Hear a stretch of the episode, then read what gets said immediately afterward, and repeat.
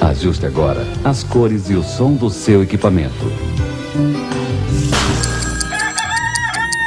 Rapadura Cast, o podcast do portal Cinema com Rapadura.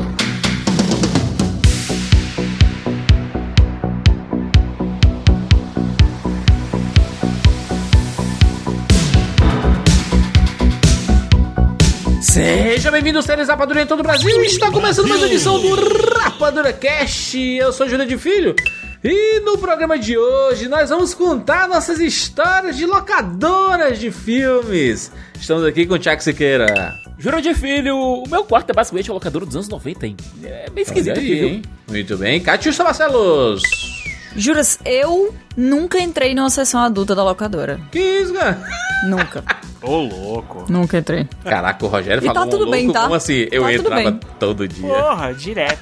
Eu já era obrigado a entrar todos os dias. Rogério Montanari. O senhor esqueceu de rebobinar a sua fita. Ih, escutei muito isso daí. E de volta ao Rapadura Cast, Juliano Vasconcelos, o JC. O JC não tá, foi, foi comprar VHS. Que isso, cara?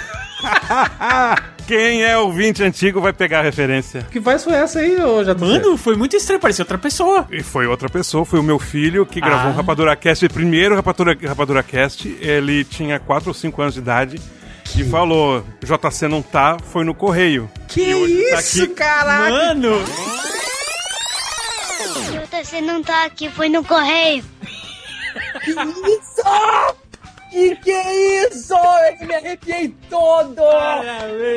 Fantástico! E ele tá aqui hoje com 18 anos e fez a frase, a mesma frase. Pô, que coisa maravilhosa. Fiquei emocionado aqui, coisa bonita, cara. Muito legal. Uma trajetória aí, construída. Trajetória. Quando o JC participa normalmente do Rapadura Cash, é porque a gente vai falar de coisa velha, né? Vamos falar de home video, vamos falar de, de, Mídia física. De mídia física e tudo mais. E nós vamos relembrar aqui nossas histórias de locadoras de filmes, o santuário sagrado do cinéfilo, né? Era locadora de filme. E vamos relembrar aqui algumas histórias. Vamos falar sobre videocassete, essa tecnologia preciosa que foi muito importante para a formação de muitos nós, como amantes do cinema, do- dos filmes. E, cara, tem muita coisa pra gente conversar aqui. Vai ser um papo mais nostálgico aqui, com certeza você vai gostar. E, Rogério, você sabe uma coisa que é praticamente do tempo das locadoras de vídeo? Anunciar seus negócios pelo WhatsApp. Locadora era um lugar né, bem mais seguro pro cliente, né? Porque ele ia lá pegava a fita e saía de lá com a fita. Às vezes encontrava até o dono do- da, da locadora, né? Pelo WhatsApp, meu filho, você não vê ninguém, né? Nada, nada. E aí, tipo, você pode tomar um cambal muito fácil. E assim, e pra resolver esse tipo de problema, obviamente que existem as plataformas da Nuvem Shop. Que te ajuda a criar a sua loja online de uma forma bem descomplicada, muito profissional. E não importa o tamanho ou o ramo que você que a sua empresa aborde. Com a expertise deles, você pode montar o seu negócio do seu jeito, escolher o seu meio de pagamento e até os meios de envio. Não é à toa que são mais de 10 anos de nuvem shop no mercado, né? A Nuvem Shop você consegue criar a sua loja em 10 minutos, rapaz. É muito fácil, né? Onde você pode escolher mais de 30 layouts gratuitos, né? Que são todos personalizáveis. Tem espaços que são versáteis, você pode colocar um destaque em cima, um destaque embaixo, destaque pro lado, pra cima, pra baixo. Em todos os lugares, colocar vários banners, personalizar as cores com as cores da sua marca, né? Trocar as imagens, fazer inserção de produtos com a maior facilidade, porque a Nuvem Shop ela quer propor isso. Facilidade na hora de você criar sua loja online, né? É, e ainda pra melhorar essa situação tem um preço muito, muito honesto. E ele combina com a necessidade do, do- de cada negócio. Aí. Você montar uma sua loja pequena com seu artesanato tem que gastar uma nota absurda. Então, assim, os valores são a partir de R$ 49,90. E com, com esse valor você já consegue criar sua loja muito rápido e já vender pra todo o Brasil. Se você clicar no link que tem na postagem desse podcast, você pode inclusive experimentar por 30 dias gratuitamente. E cara, vale muito a pena. A Nuvem Shop está no Instagram também. Segue no Instagram porque tem várias dicas diárias assim. Com postagens de como você melhorar a sua loja, seu negócio. Se você conhece alguém que vende pelo WhatsApp, pelo Instagram e não tem nenhum problema de fazer por esses lugares, tá? Mas se você pode oferecer um, um local realmente seguro, que é uma plataforma online, que é um e-commerce, com certeza a Nuvem Shop é o melhor lugar para você. E é isso! Vamos voltar agora para o passado e falar sobre as locadoras de vídeo agora aqui no Rapadura Cast. Meu nome é Gustavo Eduardo, eu falo de Niterói, Rio de Janeiro e bem-vindos ao mundo espetacular do cinema. James Bond. Life was life. You can't handle the truth. Johnny. I'll be back. And the Oscar goes to Rapadura Cast. O meu sonho na vida era ter o poder de ser um videocassete de mim mesmo. Ter o controle remoto que me permitisse renascer experiências vividas. Eu poderia voltar no tempo, acelerar, pular cenas dos próximos capítulos, parar a imagem no momento que me tivesse sido glorioso, vivê-lo outra vez, talvez eternizar um orgasmo. Eu poderia correr a fita de modo a entrar na percepção do futuro ou recuar para consertar, corrigir, para confirmar. Ah, com esse aparelhinho eu poderia criar um ideal. Ah, o ideal. O ideal seria que o homem nascesse com 80 anos, fosse ficando mais novo, mais novo, até morrer de infância. Nascendo com 80 anos, ele com 60 casaria com a mulher de 59, mas com vantagem. A cada dia, a cada semana, a cada mês, a cada ano, ela ia ficando mais nova, mais nova, até se transformar numa gata de 20. Depois ficariam noivos, namorados, a bicicleta, o velocípede, desaprendiam a andar, esqueciam como engatinhar, o voador, o cercadinho, o cercadinho pro berço, as fraldas molhadas, o peito da mãe, até que num dia qualquer pararia de chorar. Seria o tempo correndo para trás até aparecer o último homem, Adão. O último primeiro, a quem Deus colocaria sobre a mão, e em vez de soprar sobre ele, Deus inspiraria o homem outra vez para dentro de si mesmo.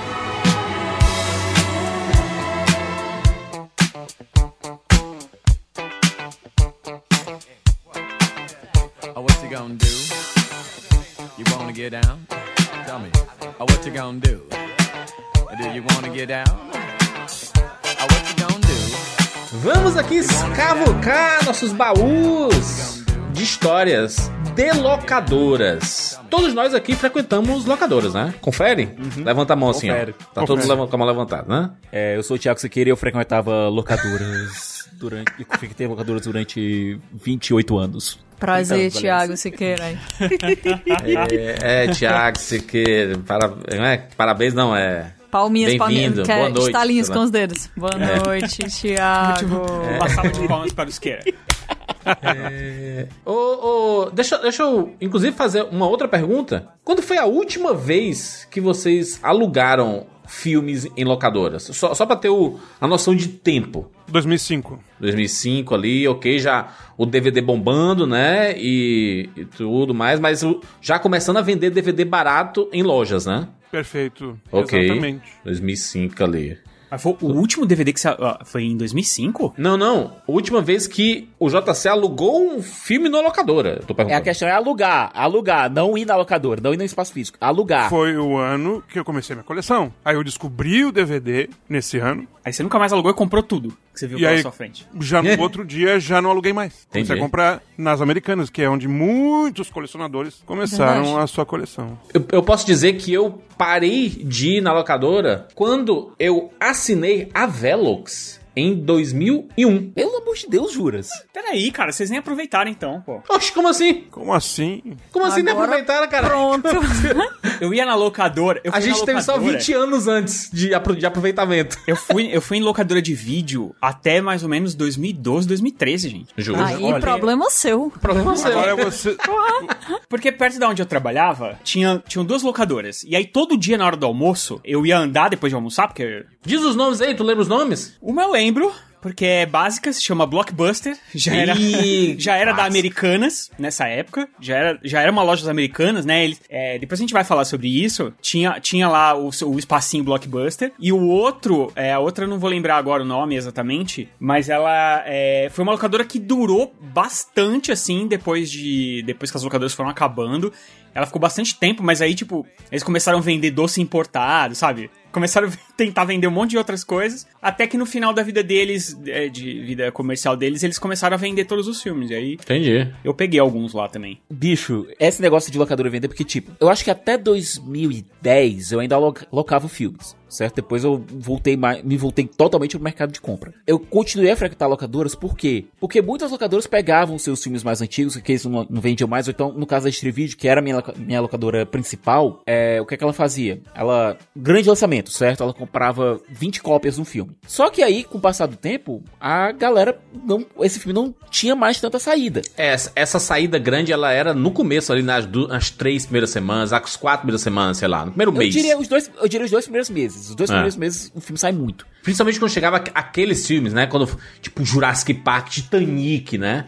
Esses filmes gigantes, as pessoas lá alugavam Não, é, absurdamente. Eu tô falando, inclusive, dentro da época do DVD, certo? Dentro, dentro da época do DVD, da era, da era áurea do DVD. Saía tudo, absolutamente tudo em DVD, tudo saía. A locadora comprava 20 cópias, chegava um momento que, essa loca, ah, que essas 20 cópias não mais alocavam, essas 20 cópias eu tô colocando um exagero, mas algumas vezes chegava nesse número com blockbusters. Só que eles vinham, olha, o que é que eu vou fazer com essas cópias? Não vai sair mais isso aqui. Como é que a gente faz? Bota pra venda. Botavam pra vender por, um, por 50% do preço de do preço cheio. Cara, eu ia lá e comprava. É, isso na Blockbuster era muito legal. Exatamente. A Distribuid fazia muito isso também aqui em Fortaleza. A Distribuid e a Blockbuster eram as nossas Era os previamente vistos. Exatamente. Só que aquela coisa, a Distribuid ela ficou ativa aqui em Fortaleza até esse ano. Até, aliás, até o ano passado. Acho que foi até o ano passado. Eu acho que é importante a gente dizer, né, Sicas, que existem locadoras até hoje. A gente tá falando do Existem- passado, existem locadoras. como nostalgia de memória nossa. Agora, eh, existem locadoras ativas. A gente sabe que essas locadoras não basicamente estão vivendo de acervo, porque lançamento tá, tá difícil. Mas o que é que a Distribuid fez? Quando ela foi fechar agora, ela botou tudo à venda. Tudo à venda. E, e é aquela coisa. Eu acho que eu e o Jota, a gente sabe muito bem como é isso de pegar é, acervo de locadora antiga. Colecionador pegar acervo de locadora antiga. A- cara, te- tinha alguns momentos que eu pegava alguns filmes lá que eu tenho certeza que eu tinha locado essas mesmas cópias e tava me sentindo quase como um abutre, sabe? Porque eu tava meio que escavucando em uma coisa que era tão importante pra mim, entendeu? Você que era mergulhando no meio do- dos, dos, dos DVDs e, e Blu-rays lá, jogado no chão. Sentado de, sabe, daquele com as pernas cruzadinhas assim? Ah. É, e desses feirões, cara, uma das figuras que eu encontrei num desses feirões da Distrivídeo, que a Distrivídeo fez vários feirões até fechar de fato. Nos últimos 10 anos ela fez vários feirões. Uma das figuras que eu encontrei por lá, acredito que foi o Halder Gomes, foi atrás de alguns Distrivídeo era a casa do Halder, né? O Halder Era a casa do vivia. Halder. Vivia na, na, na Distrivídeo lá. Aliás, quando ele, quando ele marcava assim, "Ah, vamos, vamos bater um papo aí. Aonde? Não, café da Distrivídeo.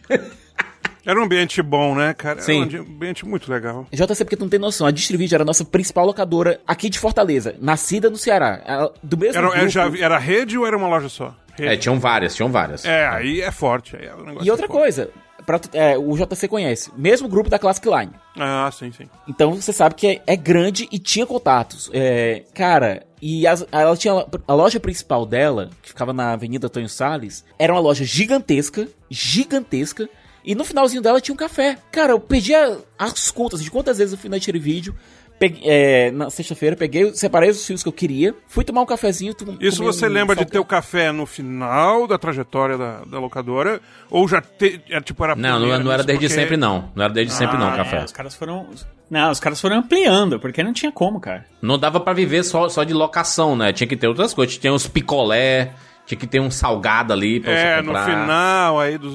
Já nos 2000 já começou a aparecer isso. Mesmo na era de ouro, você já, mesmo na era de ouro, ela já tinha esse café que inclusive ajudava, era um ponto, era um ponto de encontro, É um Legal ponto de isso. encontro dos cinéfilos. Era um... Então são meio pioneiros nesse formato Isso. né, da loja virar ponto de encontro. E JC, olha.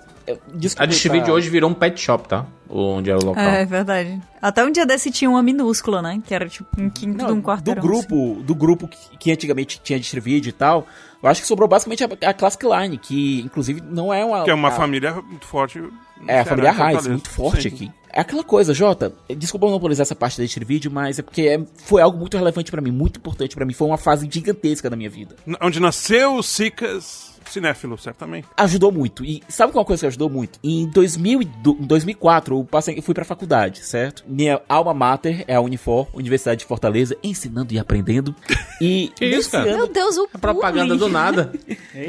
Nesse ano que eu cheguei lá, sabe o que eles fizeram? Tinha uma Distrivídeo dentro do centro de convivência. Tinha uma loja da Distrivídeo no centro de convivência. Eu perdi a noção de quantas vezes, tipo, o professor faltava, coisa parecida. Eu ia pra lá, sentava no sofá e assistia o filme. Eu era amigo de todas as atendentes que estavam por lá. Tinha crush em algumas delas, devo dizer, aliás. Do nada, cara. Só um minuto, é Cara, isso faz aí. 20 anos, bicho. Então, faz 20 anos isso. Quase 20 anos. Bicho, era um ambiente muito bom, porque era um ponto de encontro dos amigos lá, entendeu? É, Sim. E os atendentes, né? Acho que a grande questão aí também é essa relação que a gente tinha com os atendentes. E que eram pessoas que manjavam muito de cinema. Eu acho, acho, acho que é uma coisa importante pra falar é que tem gente que tá ouvindo esse podcast e que nunca entrou numa locadora, não faz a mínima noção do que seja uma locadora de, de Acho que os filmes. nossos relatos são importantes para justamente trazer isso do- na nossa memória, para as pessoas certeza. entenderem o que que era. né? É, o, uma, uma, uma coisa da, da gente falar é tipo assim: eu sei que as livrarias são as próximas locadoras, né? Tipo assim, a, a morrer, né? A gente tá vendo várias acabando.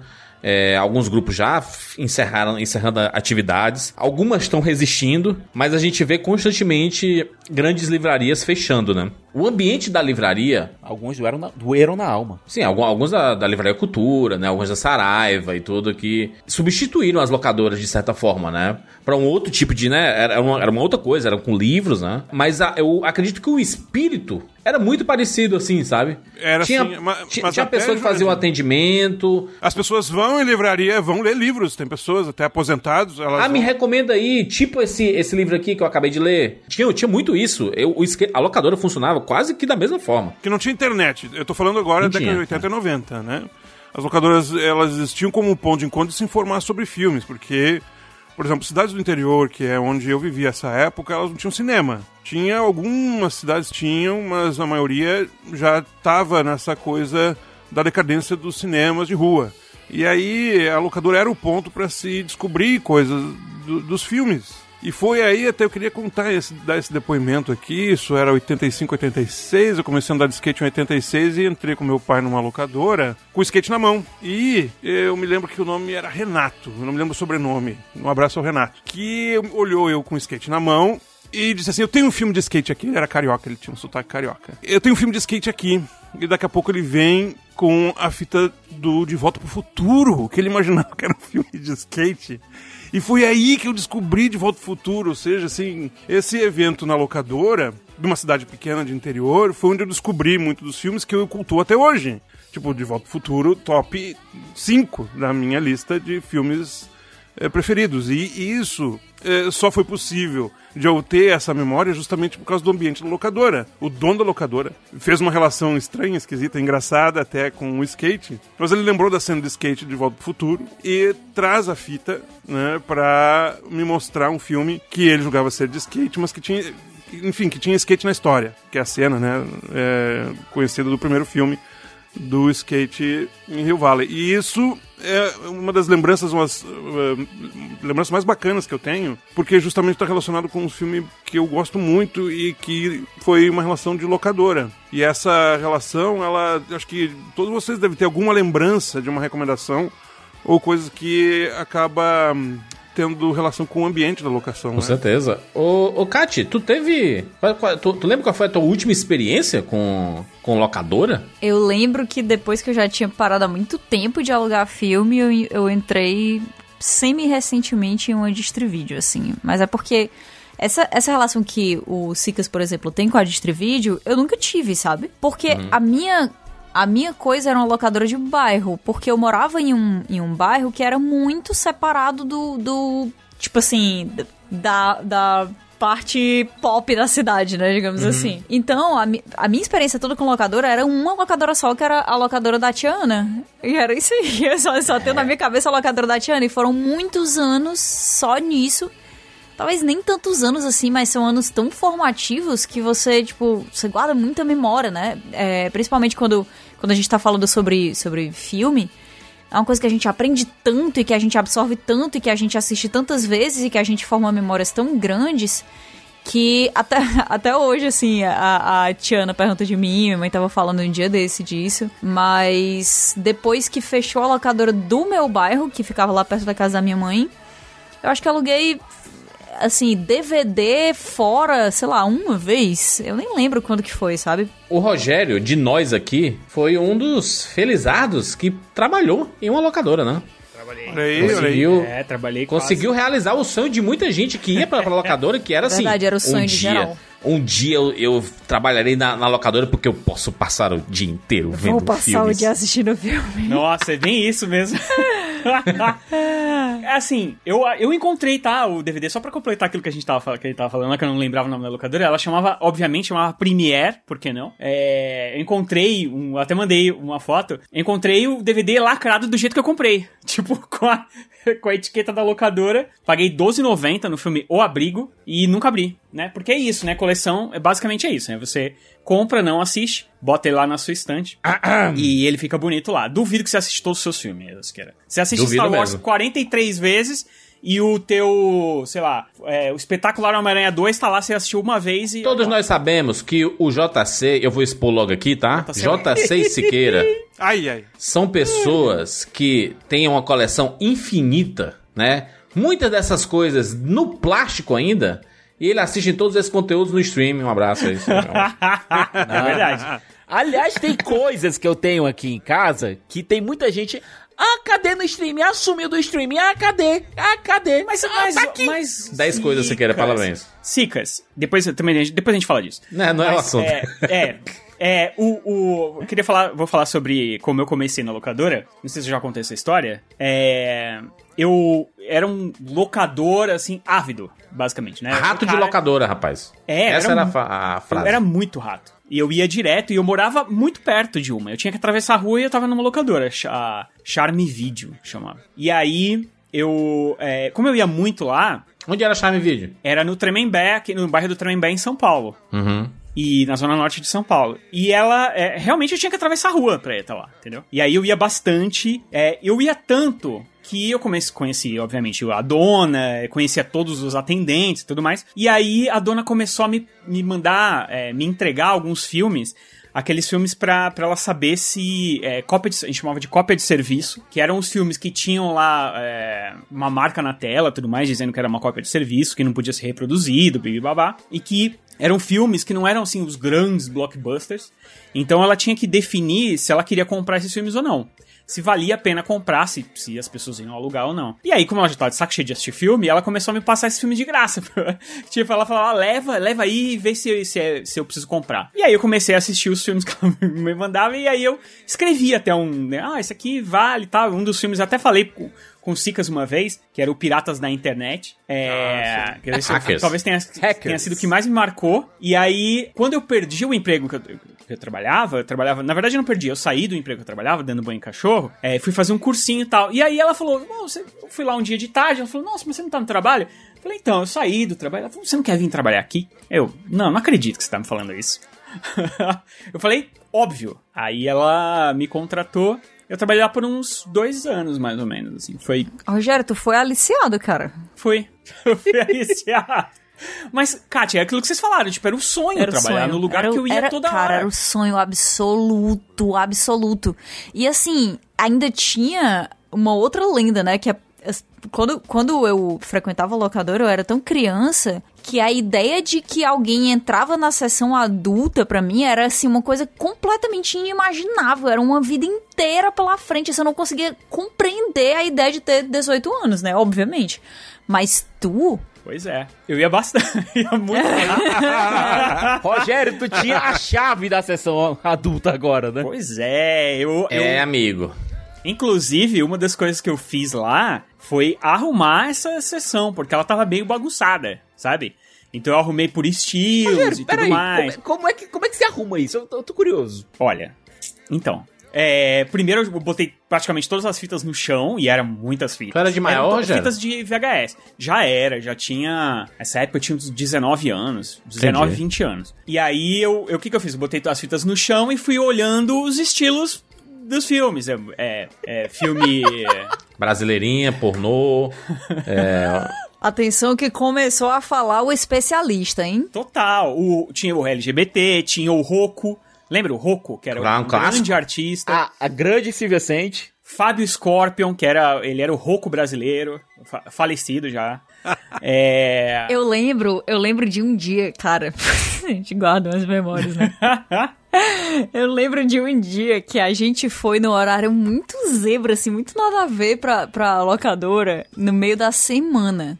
E eu acho que a galera que, que alugava vídeo adulto, eles devolviam de maneira mais discreta, né? Existe É. um fator de constrangimento. E aí, eu lembro que a gente viu, assim, porque a capa era, era assim, quando a gente, primeiro de tudo, né, pra, pra quem não sabe, quando a gente alugava coisas na locadora, a gente escolhia, as prateleiras ficavam todas expostas, cheias de, de das caixas dos filmes com as capas, né, dos filmes e tal, com os posters um- tudo com mais. numeração também, né? Tinha uma numeração. Mas era, mas era tudo vazio. Pelo menos na, na, na minha locadora era tudo vazio. Tudo É, vazio. dependia, dependia. E aí você pegava a caixa vazia, levava pro balcão e no balcão eles te davam uma caixa preta, assim, sem nenhum glamour, aonde a, a real fita estava lá dentro, né?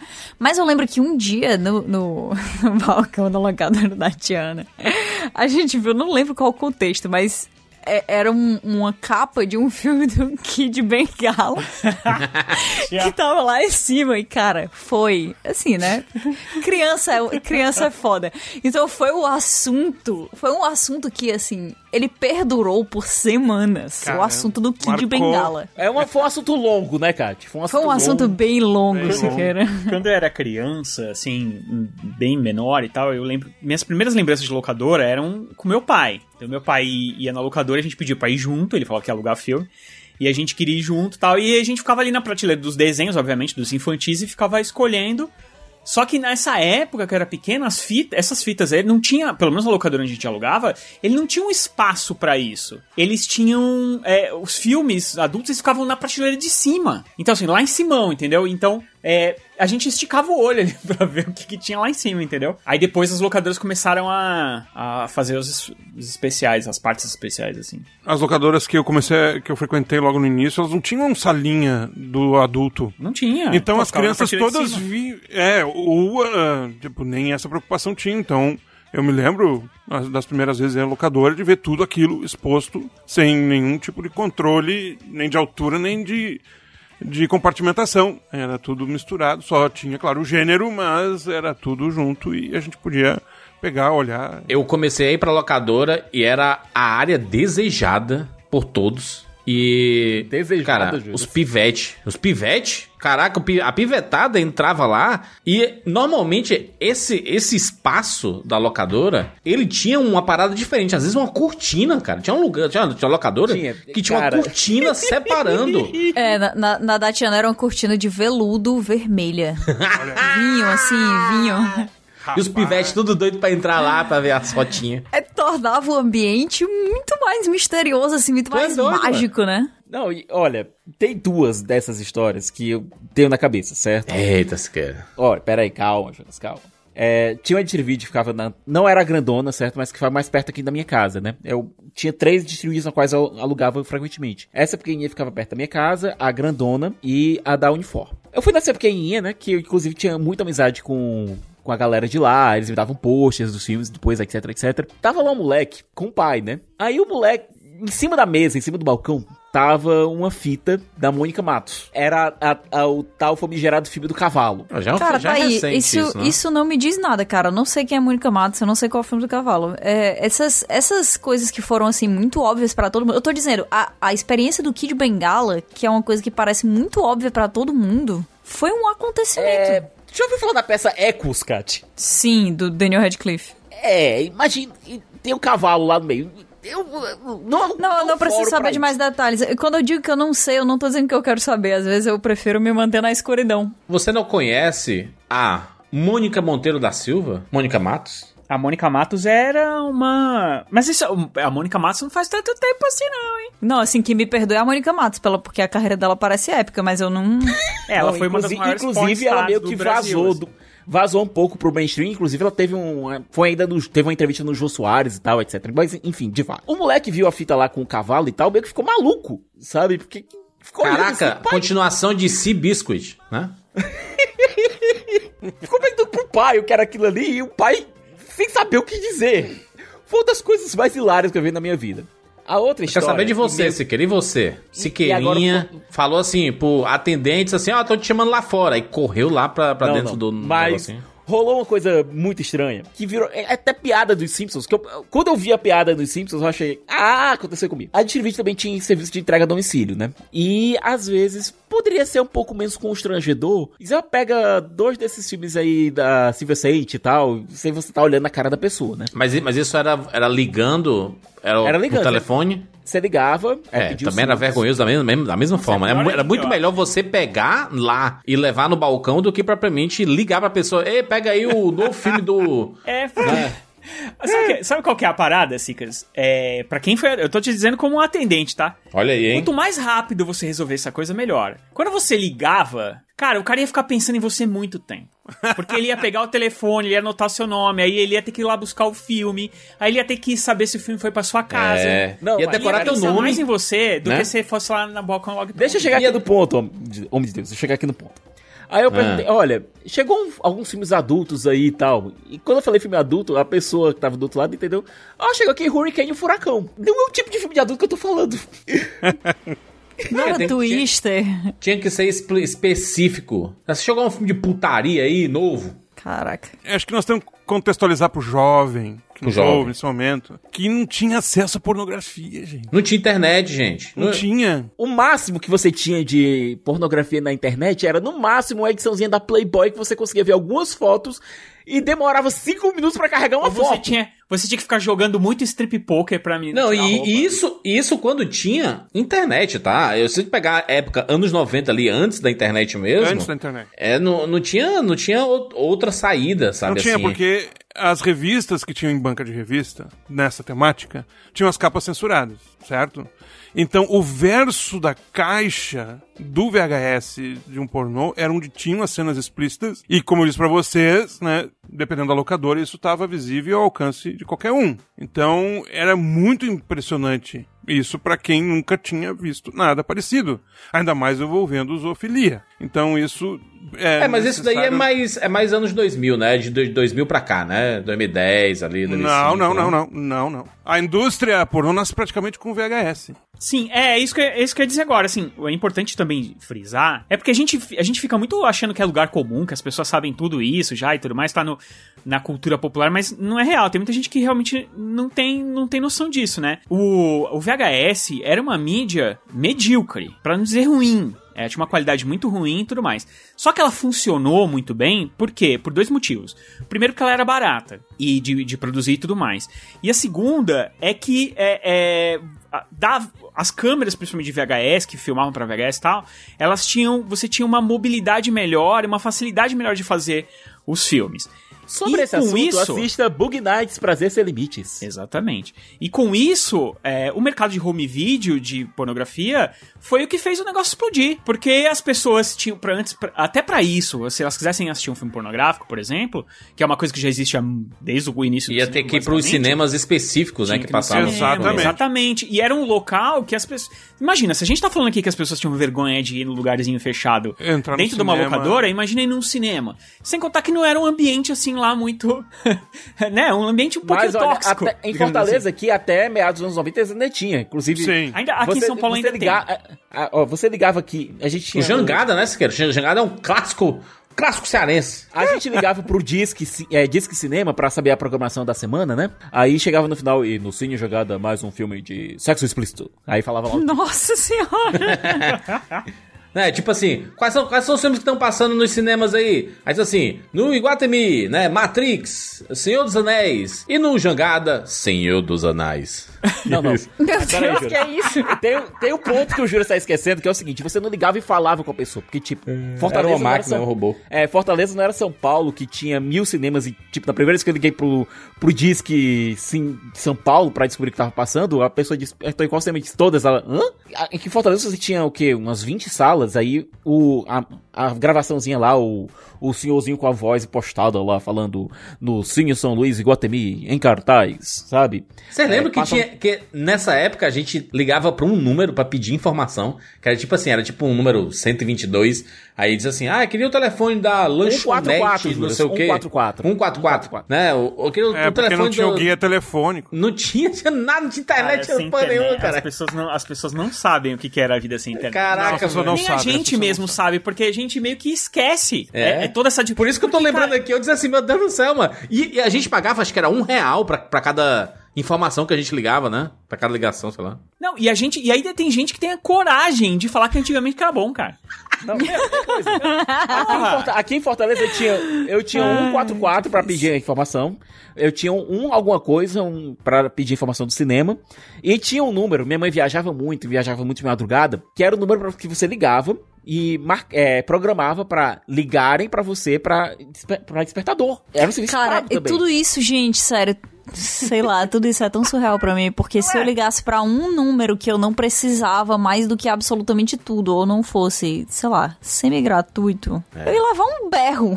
tá louco, isso não existia. Ligar pro 144 pra descobrir o número foi uma coisa que aconteceu acho que duas vezes na minha vida e eu senti que eu estava no futuro. A programação de cinema era uma coisa que só existia no jornal. Ligar pra um número, gastar telefone pra ligar pra Eu alguém nem e perguntar, sabia que existia esse, esse número do Siqueira aí, que era o, o Disque Cinema, porque, cara, É, era jornal. é, é, Siqueira, eu vou dizer, você é a elite intelectual.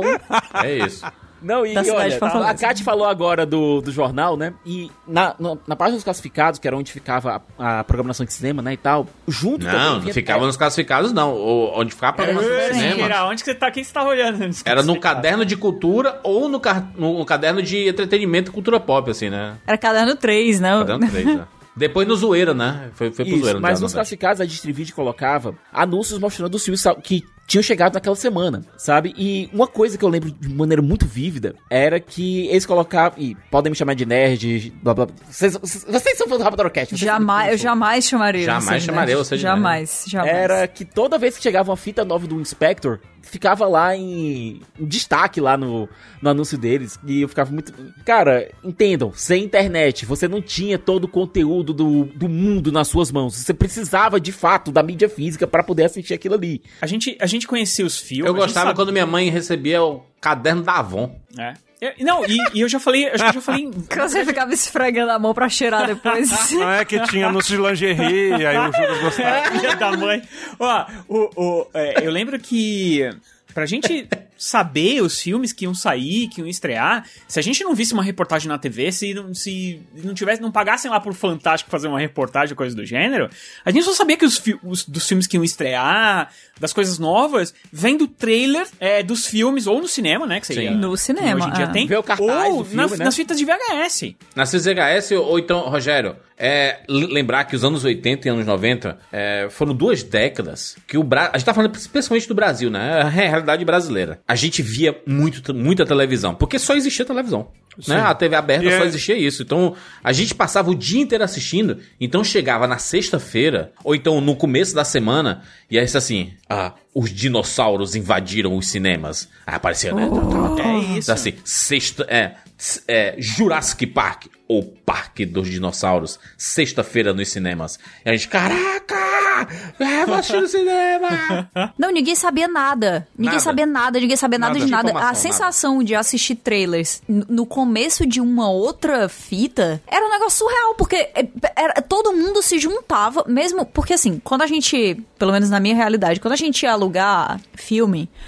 O que acontecia era que ia eu, meu irmão, normalmente um, um ou dois amigos nossos que estavam passando o final de semana com a gente, que, que ele, a gente tinha amigos muito próximos que dormiam muito na nossa casa, tipo, a- enfim, o, melhor amigo do meu irmão, a minha melhor amiga, todo mundo ficava lá. Então a gente ia todo mundo na locadora junto e existia. Cada um podia pegar um filme. E às vezes, quando tinha aquelas promoções que, tipo assim, ah, você, se você alugar três, você leva o quarto de graça, né? Sim. Aí a gente podia pegar dois filmes cada um. Mas, quando chegava em casa, existia também uma. todo um joguinho de você não se importar com o filme do outro. Se liga? É. Que você, ah, eu não quero assistir essa tua merda aí, sabe? Eu quero assistir o meu filme. Porque também tinha a briga de quem ia assistir antes. Porque o aparelho de videocassete, ele era caríssimo. Ele era, assim, um aparelho de luxo. Então, você ter um, um, um videocassete na sua casa, não existia isso de, tipo assim, ah, eu tenho duas Smart TV, então ca- cada um assiste o que você quiser na Netflix em cada um. Não existia isso, não existia É isso. mesmo porque também só tinha uma TV. Não, é porque a, a, a engenharia social dos anos 90 era toda feita pra causar briga entre parentes. e esse era mais um dos grandes aspectos, tá? E todo mundo ficava debochando do filme do outro. Meu, meu, pai, meu pai comprou o que, que deu de presente pro, pro, pro meu irmão Sandro. É, foi um Sharp. Um Boa marca. Sharp. Cara, Boa e foi, foi no começo dos anos 90. É, acho, acho que foi final dos anos 80, começo dos anos 90. E a grande novidade dele é porque ele tinha controle com fio. Não, não existia. Gente, gente, não existia tecnologia controle sem fio. Isso é uma coisa, é um luxo absurdo. Ficava o fiozão estirado do rack da sala até o sofá. E o, e o assim: estou controlando a distância. Isso daqui, rapaz, né? Eu juro, as pessoas reclamam que tem que botar a pilha no controle do Xbox, meu. Para Existe com isso, isso, cara. Aí hoje em, dia, hoje em dia a gente fica todo mundo feliz porque se levantou porque o relógio fica contando passo. Oxi. Só que a gente tinha naquela época era passo. A gente fala, Alexa, desliga a TV. E aí desliga a TV, cara. A gente nem, nem faz nada. Juras, daqui É. a, a, a dois, dois meses ou menos eu direi, Alexa, fecha a cortina. Pois é, olha isso. Foi cara. demais, A gente é, é muito bom viver no futuro. A gente vive no tempo dos Jetsons, cara. Já. Eu não, É, eu não vou me levantar, cara, nunca mais. Mas, o- mas o que eu ia falar dos trailers é que quando. Mesmo as pessoas que debochavam do filme do outro e queriam diminuir o filme do outro pra que o seu passasse na frente na fila, na hora que começava os trailers. Todo mundo parava o que tava fazendo e todo mundo ia assistir os trailers, porque aquilo ali era o motivo pelo qual você ficaria empolgado pelos próximos meses até você ter acesso àquele filme que, que ia chegar, né? Não, e olha, é aquela coisa. é, A primeira vez que eu vi- ouvi falar de Friends, por exemplo, foi justamente no trailer de uma fita da Warner. Vamos e convenhamos. Eu quero saber quem foi o infeliz. O infeliz, sabe? Que veio com a. Teve a brilhante ideia de fazer aquela. Aquela logo da Warner, que passava toda vez quando o filme ia começar. Tom, tororom, tom, tom, tom, tom, tom. Cara, aquilo dava medo. Eu quero saber quem foi que compôs aquela maldita daquela musiquinha, daquele jingle. Cara, as propagandas. Eu tô, eu tô, eu tô vendo várias propagandas aqui de, de vi- videocassetes. Cara, era maravilhosa porque existia uma concorrência muito grande da Sharp, né? Da Toshiba, é, da Panasonic, né? Vocês, cara, vocês são tudo chique. Sabe qual? O meu pai, ele era meio fã. Fã não, né? Porque era muito mais barato, era mais barato, né? Da CCE. A gente, tudo que eu, meu primeiro Atari era o da CCE, era o Super Game da CCE. CC era conhecido como Continue Comprando Errado, né? É, e aí quando ele comprou, quando ele comprou o videocassete, adivinha? CCE, entendeu? Porque ele era mais barato, só que ele tinha uma hoje, em- hoje em dia não, né? Mas depois da CCE até que ficou um, produto de, de uma qualidade boa, mas naquela época, no começo dos anos 80, eram produtos de qualidade duvidosa, entendeu? Um negócio que quebrava fazia rápido, parte quebrava da fácil. síndrome de vira-lata do brasileiro, que era uma indústria nacional. E Total, aí se comparava com Sharp. Sharp, gente, era uma marca japonesa. Japonesa? Não tenho certeza, mas acho que é. Em que cada fiozinho dos componentes de uma TV ou de um videocassete tinha um nome da Sharp gravado. É. Então era, a qualidade era absurda quando chegava um produto nacional da Zona Franca de Manaus, com a qualidade muito inferior a essas Toshiba, Sharp, as marcas tecnologia japonesas que lideravam na época. Aliás, a JVC, que é a marca, a marca da câmera do Martin McFly no De Volta para o Futuro, é a, é a empresa que inventou o VHS. A empresa que lançou, junto com a Sony, como concorrente, que a Sony fez o Betamax e a JVC fez o VHS. A Sony sempre, sempre, historicamente, errou muito feio na questão de direitos da- das suas mídias, né? Até o Blu-ray, inclusive, é, vamos considerar que poderia ter sido uma mídia que poderia ter avançado muito mais em termos de mídia física, mas que sempre teve entrave por causa das questões de direitos da Sony. E o, VHS acabou ganhando do Betamax, justamente porque era mais barato e não tinha essa coisa dos direitos da Sony. Isso que a gente estava falando da indústria pornô também foi muito importante para que o VHS vingasse porque a indústria pornô abraçou o VHS, que tinha maior eh, duração também do que o próprio Betamax. Um pouquinho, a qualidade um pouquinho inferior ao Beta, mas o VHS era mais barato para se produzir porque não tinha que pagar nada para Sony. E até hoje, por exemplo, o Blu-ray tem esse problema, que todo Blu-ray tem que ter, pagar os direitos de algum, ah, do título para Sony por causa do formato. Não, e, e JC, mesmo a questão do, do Blu-ray, né? Você falou da questão da pornografia, teve a questão do VHS ter sido abraçado pela pornografia, do DVD ter sido abra- abraçado pela pornografia, do, do Blu-ray ter sido abraçado pela, pornografia, ao invés do HD, do HD DVD, com aqueles estojos vermelhos lá e tal, bem estilosos e tal, mas que uma das coisas que fez com que a, a indústria escolhesse VHS, DVD e Blu-ray foi a indústria pornô. Sim, mas teve isso sempre como um apoio de questões econômicas maiores, de grandes estúdios, mas a força da indústria pornográfica sempre foi muito importante, inclusive para que a gente tivesse uma locadora quase cada esquina na década de 80, Verdade. 90, em qualquer cidade. Era uma coisa, todo mundo, era um, um negócio muito lucrativo, gente. Os locadores de Demais. bairro eram algo.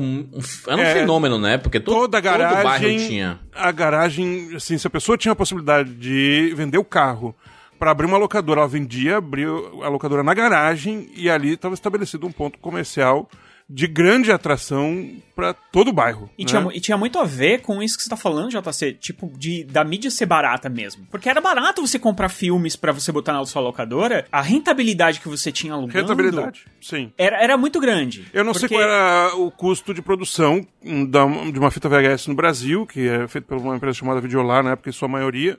Aliás, recomendo a todos, para quem quiser conhecer um pouco mais sobre a indústria de VHS, mas principalmente sobre a criação das eh, videolocadoras no Brasil, um documentário muito importante chamado Cinemagia, História das Videolocadoras de São Paulo, que conta a história das videolocadoras de São Paulo, mas dá para se expandir assim a visão para o Brasil inteiro. Esse documentário tem no streaming, tem em mídia física, tem em DVD, tem em Blu-ray. Inclusive, a edição em Blu-ray tem a participação desse que vos fala na apresentação dos extras. Olha E é- aí. E, tem- e teve o gift set maravilhoso também, né? Exato. E é muito importante pra gente entender essa coisa do home video no Brasil. Tem O no Cinemagia- Prime Video, tá? Nesse momento. Você pode assistir no Prime Prime, Video Video. nesse momento. Prime Video. A história das locadoras. E em Blu-ray você faça a busca aí no seu navegador preferido para comprar a mídia Ninguém nem tem mais player de Blu-ray, sabe? Isso é uma outra coisa que nós temos que discutir. Porque todo mundo. Atenção, você que nos ouve, que, que joga, tem seu console, certo? Em casa. Às vezes tem mais de um console. Né? Acho que a maioria, a maioria dos consoles com mídia física toca DVD, toca Blu-ray e você nem É percebe. Daqui a pouco. Mas hoje em dia as empresas estão vendendo os consoles com sem entrada de mídia física, né? Que são os que menos vendem, você sabe, né? Que são os consoles que menos Nada, procura. o, o, o Xbox, o Series, o Series X lá, o Series O S, PS5 vende muito mais com mídia física porque as pessoas querem jogar, comprar o seu jogo e depois revender, né? eu quero cheirar o jogo quando eu abrir a caixa. aquele cheirinho de plástico gostoso. É bom dar uma cheirada no, no VHS antigo, cara. Tu ia passar um mês. Esse é o meu papel aqui hoje, inclusive, de dizer pra você que ouve o Rapadura Cast que acha que a mídia física morreu. Não, Ela jamais. Rapadura Cash jamais. Tem um- Essa instituição defende a mídia física. Tem o mercado brasileiro pequeno, perto do que já foi, né? Mas Sim. que hoje em dia se mantém. De colecionadores, e aqui faço um alerta pra você que acha que não tem como ver filme mais em mídia física. E, e tem o console, que muita gente esquece. Então, nesse momento, né, se você tiver, enfim, interesse de assistir esse documentário em mídia física e ver os extras que não tem. Só tem um videogame pra comprar. Você engaixar 5 mil reais pra comprar um videogame e assistir. Não, pode comprar um PS3. O PS3 já roda o Cinemagia em Blu-ray. Já roda o Blu-ray. Sim, o, E é o- muito curioso. Mas Só, é só bem lento o comentar- sistema, mas é bem lento o sistema do PS3 pra ler Blu-ray. Maria. Enfim, mas assim, a gente tá falando de nostalgia, né? Que tinha que Nostalgia. rebobinar a fita. Então, hoje nem Ah, sim. precisa rebobinar o Blu-ray. É, eu, eu só queria contar essa historinha que é muito curiosa da história das locadoras no Brasil, que surgiu em 1978, e isso é bastante avançado, sabe, gente? Que tem uma coisa que às vezes a gente acha que porque vivemos na era de internet e tal, e que as coisas são meio globalizadas, mas é só pra assim, o VHS foi foi popularizado em 76, mais ou menos. 77 já tinha o beta, mas essa concorrência, essa briga durou alguns anos. Em 77, eu acho que se fixa o VHS como marca no Japão. Em 78 já tem a primeira locadora no Brasil. Isso é bastante significativo para Muito rápido, né? Isso que a gente está falando, muito muito rápido. Essa nossa cultura de ver filme em casa é graças a essa galera aí que iniciou lá em Verdade. 78. As pessoas, essa locadora é o Minivídeo. Eu re- realmente recomendo a vocês que, que assistam esse documentário, porque mostra os primórdios da coisa e como era, porque não existia estúdios. É, os estúdios de Hollywood eles não existiam oficialmente no Brasil para distribuição de mídia física. Então era tudo pirata, gente. É isso que tudo, tudo, é, tudo, tudo. sei o que eu ia dizer É, agora. taca a pirataria, Sabe por que, que tinha. Esse era outro motivo, além da- das fitas. É óbvio que as, é, o que eu tô dizendo aqui, por exemplo, que. é, porque como eu trabalhei com distribuidores. Eu sabia mais ou menos. eu- se eu disser o valor hoje, vocês vão falar, ah, para com isso, tudo mais, né? Porque não faz sentido. Mas na época eu sabia mais ou menos que o valor não era alto, principalmente porque a gente sabia, a gente calculava o valor mais ou menos por tanto de locação. Então tinham filmes ali que se, aluga, se alugassem 10 vezes, se alugasse 15 Tava vezes, pago. a gente já se pagava. E aí da- Não, dali mas- pra frente era só lucro.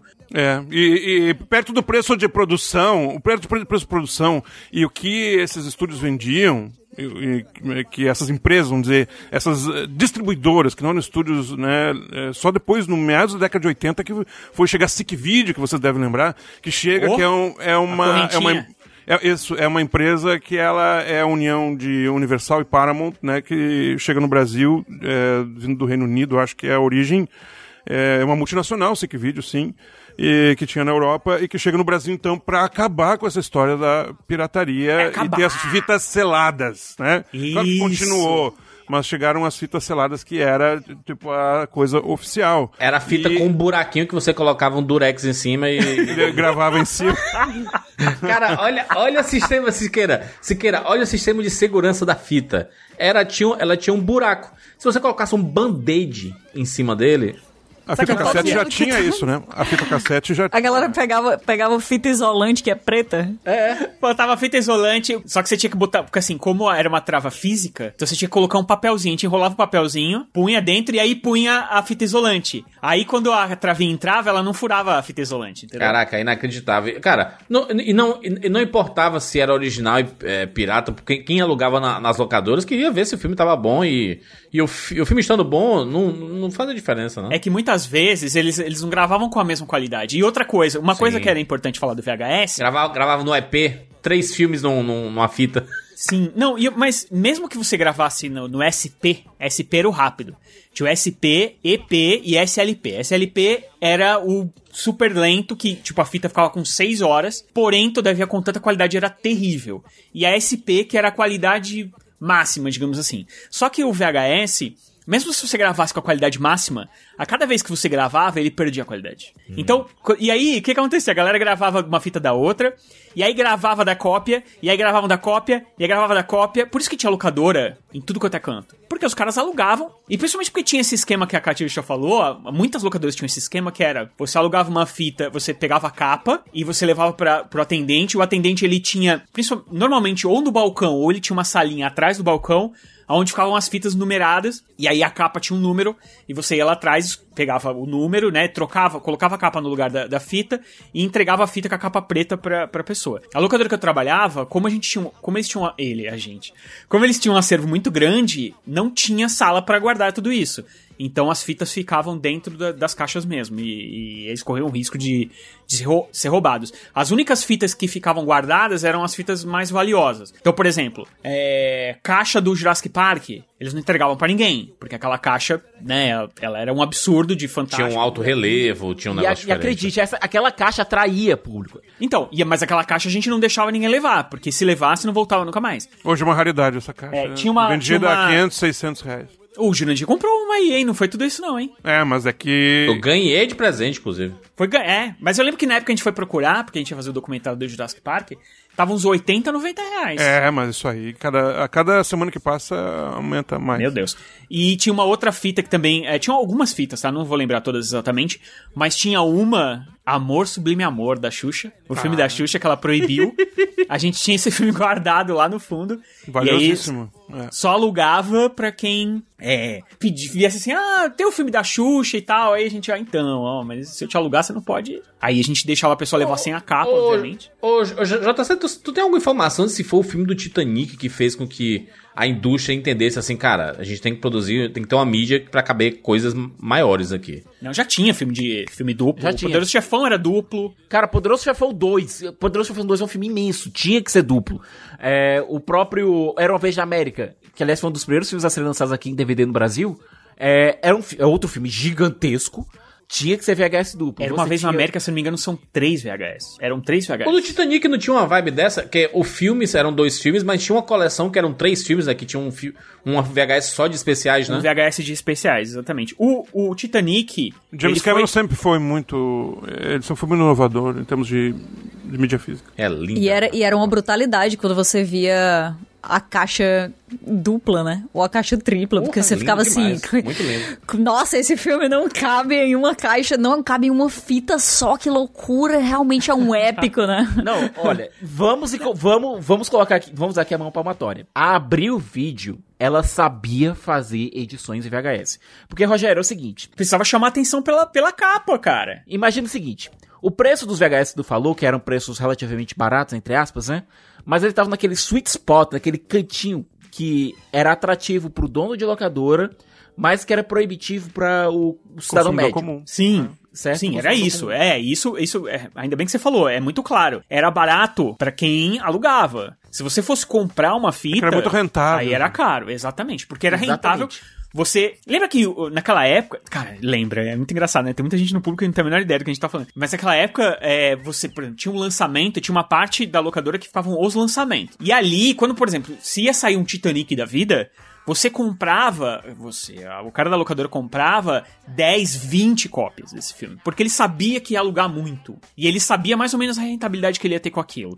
E quando era um filme um pouco mais desconhecido, ele comprava uma, comprava duas, alguma coisa do gênero. E às, às vezes, inclusive, apareciam ah, hum, pérolas, é, sabe? Que, que, tipo, estouravam de, de, de alugar e a gente não tinha cópia pra alugar. Porque as pessoas corriam É, atrás, era um filme fila. que a gente não sabia. E aí tinha fila. Tinha fila, exatamente. Tinha fila. E o, o Titanic, ele, ele foi uma. Eu, eu não trabalhava nessa época na locadora, mas eu frequentava muito lá e eu sabia qual que era o negócio, toda a vibe, que era o seguinte: ele foi um dos primeiros expoentes de venda de, de VHS. É, e a Fox trabalhou muito bem isso. Nossa, É, demais. A, Fo- a Fox abriu vídeo, né? Aqui que era. Olha, abriu vídeo. Ela começou a minha coleção. Por quê? Aqui, aqui em Fortaleza, a gente tem uma predominância. A gente, a gente tinha uma predominância de farmácias Pague Menos. E a gente costumava falar que Pague Menos vendia tudo, até remédio.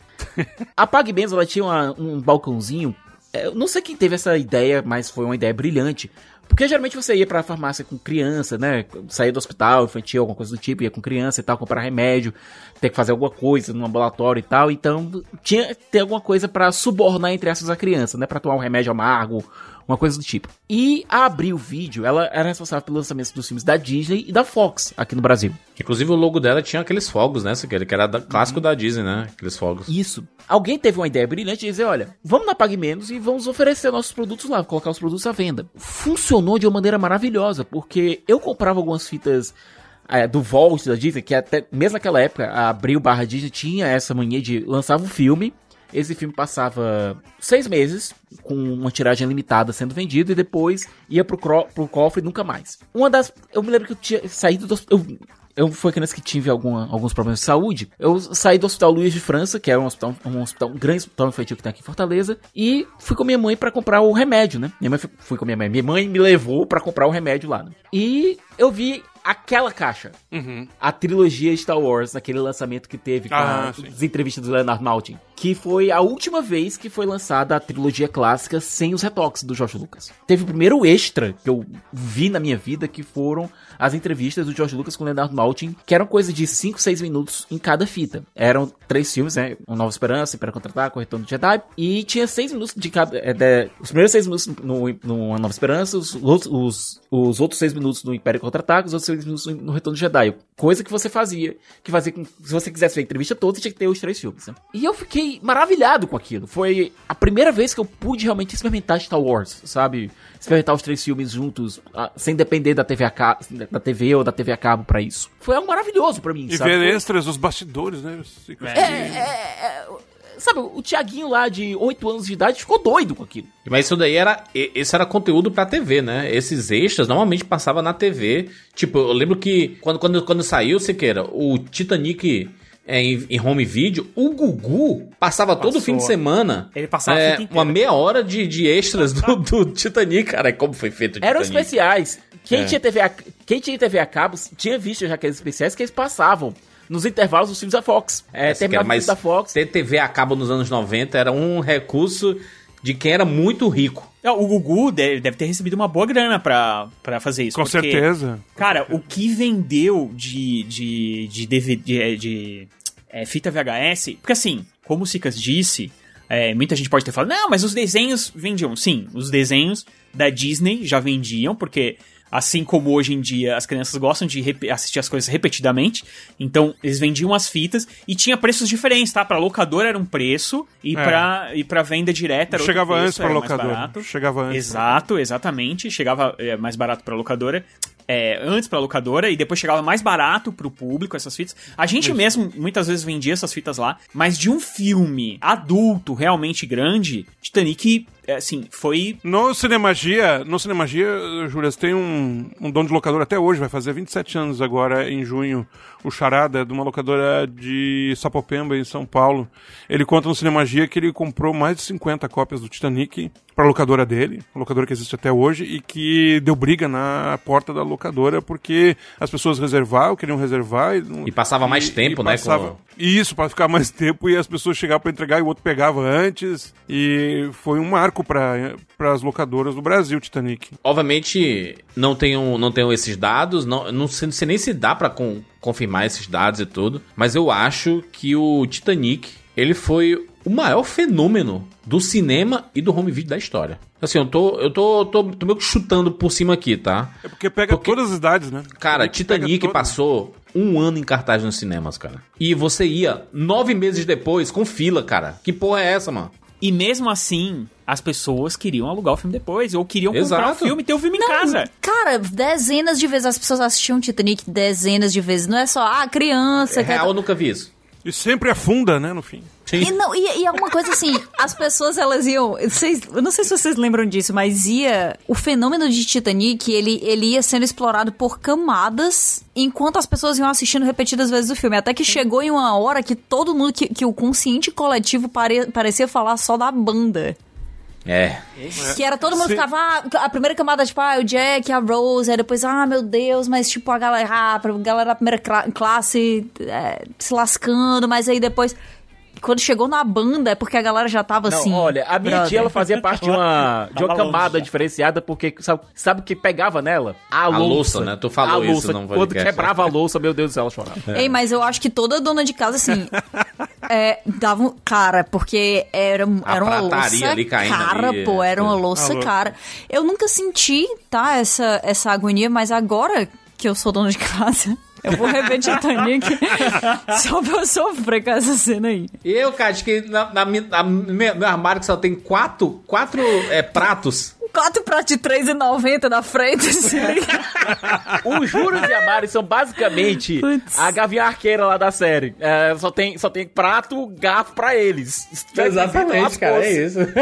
Eu observe que as duas fitas, é, você que está nos ouvindo aí, quiser procurar no Google VHS Titanic, as duas fitas são eh, separadas pelos dois momentos do filme. E as capas, elas refletem os dois momentos. O momento do, do início do romance e tal, e depois da, da tragédia. E as capas, elas estão separadas, as duas fitas refletem esses dois momentos que são bem Cara, divididos do James filme. Cameron é um gênio, né? Um gênio aí, tu que pariu. Eu queria dizer que eu, eu tinha, tá? Eu comprei.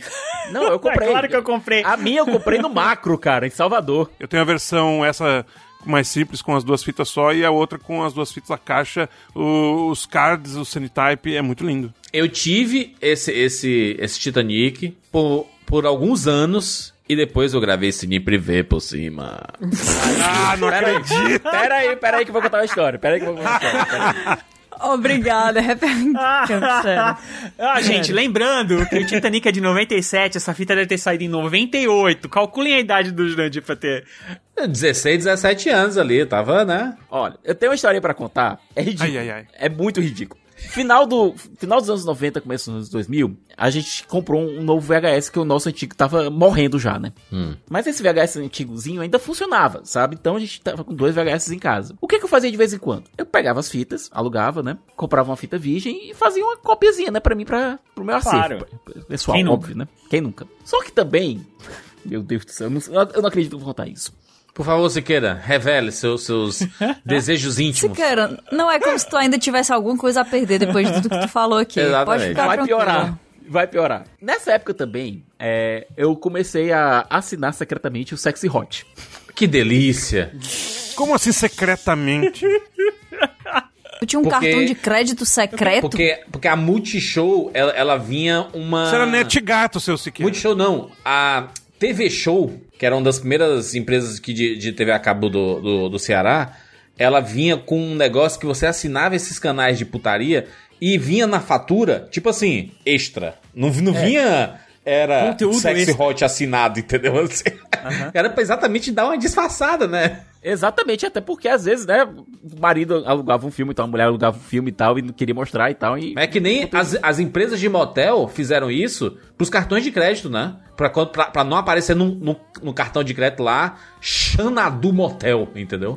Aí É. imagina o seguinte, certo? Eu tinha lá minhas fitas VHS e de vez em quando eu gravava alguns filmes que me interessavam um pouco mais, sabe? Do, da programação desse canal. Cara, eu tô muito feliz, eu tô adorando esse papo. Na hora que você deixar, você, você você ia sair e se deixar gravando, pra você não perder nada, né?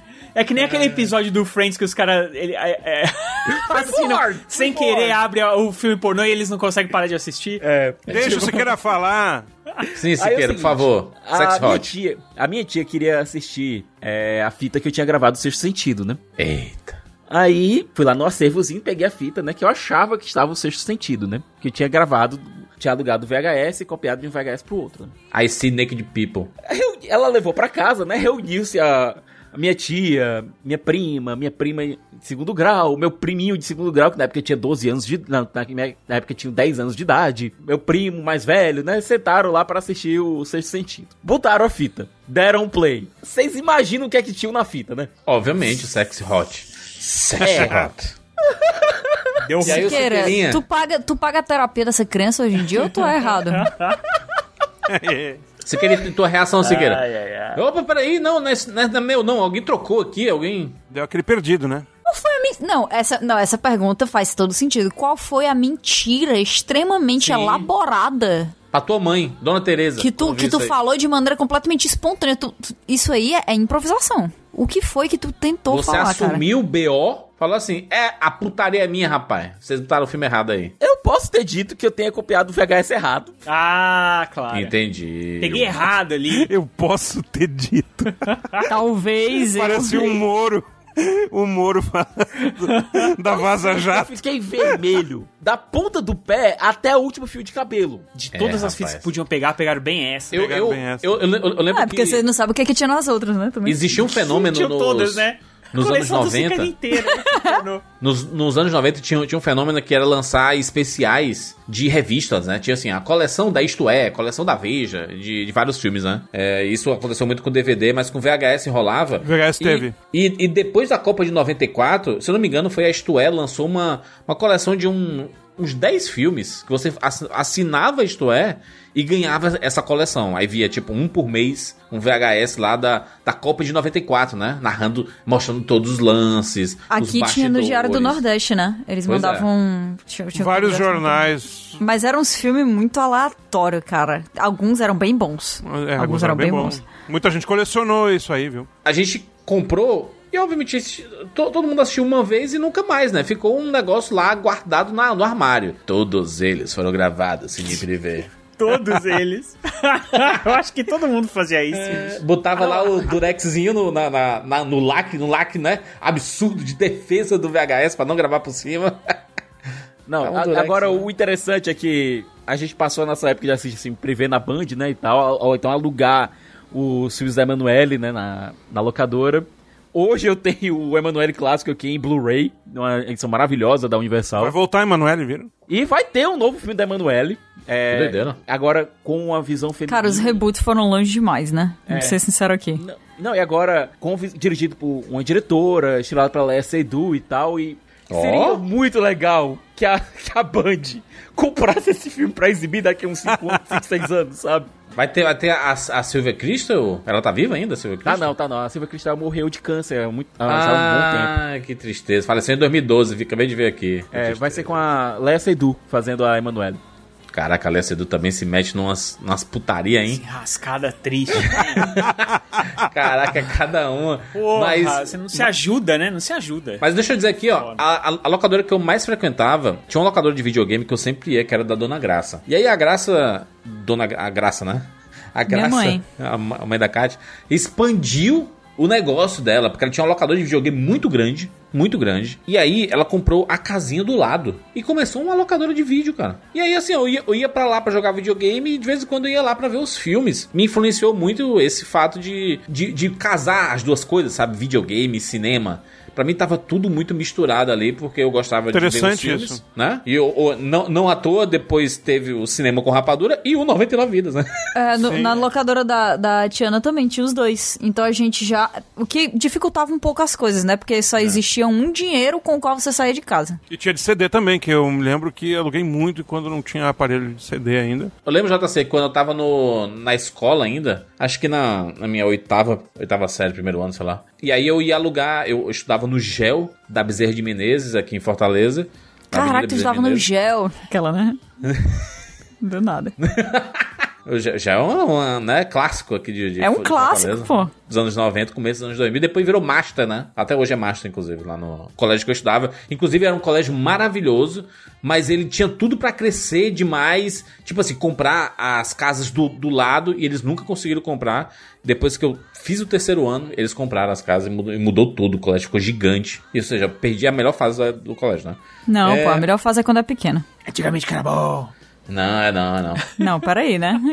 Comparar um colégio pequeno com uma época que não existia controle remoto foda, cara. Ah, deixa eu dizer, eu tinha uma, tinha uma locadora que era muito famosa ali na Bezerra aliás, tinham duas, que era King Video, King Video era um clássico daqui de Fortaleza, mas era gigante, é, tinha tudo, e no outro extremo, já perto do, do Norte Shopping, tinha uma locadora chamada Disque Som. Essa Disque Som era do lado do motel, e, né, é, é só- é só uma curiosidade, né? Porque não tem, tem, não tem nenhuma história com isso, não. Porque era, era tipo assim: tinha a disque som, aí tinha um, um beco e só cabia um carro. Não, não, não tinha como um carro é, estar vindo Manobrar. e um indo, entendeu? Era só assim, só dá pra vir um carro. E, e era lá no fundo, era a entrada do, do motel. Eu achava curioso só. Mas a Disque Som, eu ia toda sexta-feira pra alugar fita de Master System, quando eu tinha Master System, de Mega Drive Coisa ou boa. de Super Nintendo. Eu, eu- eu sempre ia alugar esse, é, as fitas de videogame e os meus irmãos não deixavam alugar filmes porque era muito caro. Eu voltava a pé da, da, da locadora pra casa. Eles tinham medo de perder, ser roubado e ser muito caro pra, pra pagar. E é engraçado que, que com videogame eles deixavam, né? Tipo assim, ah, deve ser barato essas, essas fitas de videogame aí.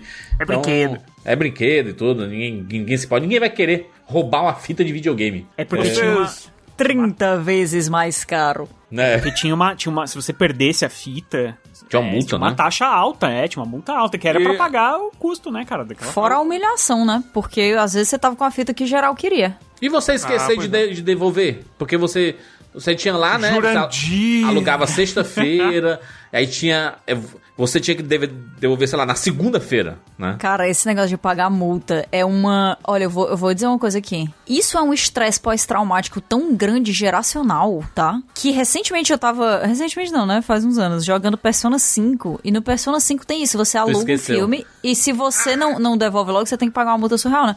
Cara, me deu. Eu não sei explicar. Assim, me deu um- uma sensação na boca do meu estômago que eu não sentia há anos. E eu pensei, eu tenho zero saudade disso. Até alguns anos ódio. atrás eu tinha um sonho recorrente, um pesadelo recorrente que eu não devolvi três ou quatro fitas da locadora, eram sempre os mesmos filmes. Cara, isso faz total sentido. Porque é- era, era uma experiência traumática. O Léo Lopes, por exemplo, numa Campus Party, há muitos anos atrás, eu conversei com ele, ele teve o mesmo sonho recorrente. Torturante. No mês Torturante. passado, esse sonho. Que inferno Me isso, explica cara. isso, cara. Rogério, no teu caso, tu, tu era o cara que cobrava multa, né? Pelo amor de Deus. Mano, nem, não, então, mas muito. Não, peraí, eu passei a maior É um parte da minha vida como coletivo. Não, daí, Rogério, cara. você era o vilão. Não venha querer se colocar como vítima. Eu passei. Não, eu passei a maior parte da minha vida como cliente. E aí depois eu. é, Vocês em algum momento eu- atendentes, Rogério, vocês atendentes tinham um problema. Porque tinha- a cara, gente- tinha um sistema. A gente, a gente tinha um, tinha um. Existia um sistema Ih, vai culpar o sistema. pra não deixar. é, porque assim, se já pensou, chega um amigo meu lá e falou, ô, ó, trouxe atrasado aí, mas. Ou não pagar, ou coisa do gênero. Existia um sistema, cara. Não tinha como você dar baixa se a pessoa não pagasse o que, você,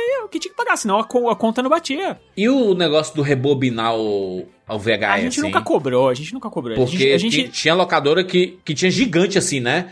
Só as- você é, Tinha taxa. devolver rebobinado. Se não trouxer rebobinado, você pagava uma porcentagem lá do. É, mas a gente, aluguel. a gente não. A gente ameaçava, sabe qual é?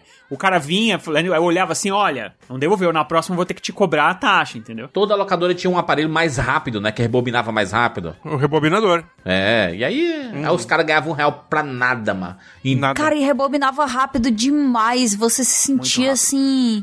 Feito de palhaço mesmo, otário, né? Caralho. otário. Paguei um real pra ele botar o aparelho nessa. A, a fita nessa porra desse aparelho que dura. Como é que, cara, segundos. como isso virou padrão? Como virou padrão cobrar mais por não rebobinar quando existiu uma máquina de rebobinar rápido? Quem foi que deu ok nisso, cara? Como é que essa era- notícia se espalhou? É questão de gentileza. Be kind, rewind. Não, mas, é, mas não era. Acho que não, não só gentileza também. A gente tem que pensar, por exemplo, num dia de é, muito cheio na locadora. Por exemplo, as sextas-feiras à noite, elas eram muito cheias, porque tinha sempre É. aquelas promoções de alugue 3 e devolver na segunda. Sexta-feira e sábado, dois dias movimentadíssimos. Sábado locadora, também. né? Então você imagina o cara traz a fita ali que dá. Cara, ó, per- perdi a conta de quantas vezes tinha gente na locadora esperando o filme chegar. O cara ficava lá, esperando, ah, porque vai devolver hoje. Ah, será que vai demorar? Não sei, é, tá pra devolver hoje. Você nem era certeza que a pessoa ia As devolver. pessoas ficavam. E o cara ficava lá esperando. Então você imagina você pegar, tipo, 100, receber 100 fitas todas sem rebobinar. Era infernal, né? Não tinha como. A gente ia estocando as fitas lá. Então a gente meio que dava uma cobrada, mas, assim, cobrada, a gente meio que ameaçava, assim, olha, na próxima eu vou ter que cobrar, não tem como e tal. Mas Dava uma dificilmente cobrada. a gente- Eu ameaçava inocentes. O DVD resolveu isso, né? O DVD. O DVD resolveu isso, foi uma maravilha, né? O agiota do home video. É porque, pra quem não conheceu o VHS também, né? A fi- era uma fita. Então, você chegava no fim, a pessoa parava. Se ela não rebobinasse, existia também na- nos seus vídeos cassetes é, um, um jeito de você rebobinar mais rápido do que Não, e, ti- e tinha um negócio automático, né, Rogério? Eu lembro que, que os, tinha uns, uns VHS mais modernos, quando você tava assistindo, e aí você deixava lá rolando o filme, aí acabou, os créditos rolando e tudo mais. E aí acabava, ele automaticamente rebobinava. É, Cara, isso é, fazia um é uma tecnologia. Eu nunca tive acesso a essa tecnologia. Nem todo mundo Nunca. deixava até o fim. É, é que E tá. aí sim. ficava no início dos créditos ali, a pessoa tinha que rebobinar, tinha que dar o comando pra rebobinar. É. Sim, sim. O João podia botar o barulho aí do, do videocassete. Aliás, o aparelho de VHS é um negócio com- muito complexo. Você- Vocês já viram por dentro com ele sem O que são essas É- cabeças, hein, JC? Porque tem os pessoal fala quatro cabeças. É, as cabeças, normalmente os sete cabeças, por exemplo, eram quatro cabeças pra vídeo e. Não, cinco pra vídeo, perdão. Cinco pra vídeo e duas pro áudio. E seriam então pra ter o som estéreo. Qualidade, Quem, né? Entendi. Os, é, pra fazer a leitura do, da parte do vídeo, se não me engano, na fita, a parte central, é, o- são os comandos de vídeo, né, as informações de vídeo, e em cima de áudio, e aí quando tinha duas cabeças para fazer a leitura, eles simulavam o estéreo, né? Na parte inferior da fita tinha essas informações da velocidade para fazer o SP, LP, isso que a gente estava falando. Então, quanto mais cabeças, mais qualidade do, do aparelho. Mas ele é um aparelho todo mecânico, não tem nada, no início principalmente, todo mecânico, tinha nada digital, as, são praticamente alavancas nas primeiras a- aparelhos de VHS, depois tem comandos digitais, mas no início, e ele preservou durante toda a história do VHS um, um mecanismo absurdamente complexo, por isso que o aparelho no início era muito, muito caro, extremamente caro. Quantas e quantas e quantas vezes, ao invés do cara trazer a fita, ele trazia o videocassete dele que a fita embolou lá dentro. Embolou, aí Aí ela a gente tinha que abrir. Tinha que, porque, cara, a gente tinha que dar- tentar dar um jeito de não perder a fita. Porque ele mastigava a fita, né? Daí. Mastigava a fita. Aí a gente abria o videocassete do cara, tirava a fita de algum jeito, via se não tinha estragado, né? E tal. E aí. E também muitas vezes lá, é, como a gente sabia é, mais ou menos mexer, mais ou menos, a gente limpava as cabeças, né? Pegava o álcool isopropílico e passava ali com um cotonete nas cabeças da, da do videocassete. Gente, não leve isso pro lado, né? por favor. É, a gente passava um cotonete ali enquanto ficava girando. E, Rogério, a gente só tu pensou nisso, cara. Tu tem que porque, ver isso aí. É, porque, mano, eu pensei nisso agora, né? A gente limpava as cabeças e tal. Mas o. o é, porque. Tu, Muitas tu vezes limpava a cabeçote- cabeça do cassete? É isso mesmo? É isso. O cabeçote. a gente chamava, na verdade, de. Não chamava de cabeça, chamava de cabeçote. Cabeçote. É, os cabeçotes, eles é, sujavam, pegavam poeira, de repente você colocava uma fita lá com, com fungo, ele sujava, e aí a quando você assistia o filme ele ficava todo manchado, assim, ficava cheio de chuvisco. Isso. Então cada, a pessoa levava o videocassete lá e a gente passava lá o álcool isopropílico. e Eu tal, tenho um aparelho aqui, tá aqui do meu lado, inclusive, enquanto eu falo com vocês, e ontem eu acabei de fazer essa limpeza aí. Olha aí, Porque a JC. fita, a fita, ela vai, com o tempo, vai depositando, né, poeira e coisa no cabeçote, tem que limpar. E é muito vintage isso, né? Perguntinha, de vez em quando tu ainda pega algum VHS pra dar uma, dar uma assistida, só pela Eu coloco, eu, eu já há uns dois anos voltei a colecionar VHS. Isso parece ser bastante esquisito pra quem tá nos ouvindo. É que as mas- capas são muito bonitas, né? Putz, grilo. É, é, as capas são bonitas e pra assistir no sábado pela manhã, isso dá uma coisa nostálgica, gente, que eu fui. é, é, sabe aquela cena do Ratatouille quando o cara come, né? O crítico de, o crítico de cinema. Ele se come. enxerga criança e tudo. É, É, cara, única. quando vem a imagem, porque o que eu tenho é aquela TV canguru, que muitos de vocês já devem conhecer, e o tubo em cima e o videocassete embutido Nossa, esse deve embaixo, ser né? pior ainda de abrir, né? Não? É, não tem como. Eu tenho que fazer com um hashi. Eu faço com um hashi e limpo lá dentro, né? A, a experiência toda de colocar do barulho, da, a, a Kat falou no rebobinar rápido, do som do, do mecanismo todo, e de assistir isso é, de uma forma analógica, é muito, muito É uma nostálgico. volta à infância, né? Eu, eu Então, tenho- às vezes, é, eu tô trabalhando aqui, vou escrevendo alguma coisa e tal, e tá rolando só o som ambiente da TV meio mono, com aquela, aquele som um pouquinho abafado. E ele faz. É. é, Entende? Assim, de um lado eu tenho a TV de 55 polegadas, né, Full, Full HD, 4K, e do outro aqui a, essa TVzinha de 14 polegadas de tubo que traz essa nostalgia. 4x3. Então, não é, não é porque eu vou. Às vezes eu coloco uma animação da Disney e isso é um retorno assim no tempo. Mas é só pra quem curte questões nostálgicas. Existe um grupo enorme hoje em dia de colecionadores de VHS no Brasil. É, o Mourão, que é um dos caras que eu conheço, tem mais de. tem quase 30 mil VHS na coleção. É, eles produzem conteúdo, um abraço para toda a comunidade de colecionador de VHS aí, porque são uns caras incríveis, se ajudam, uma comunidade de.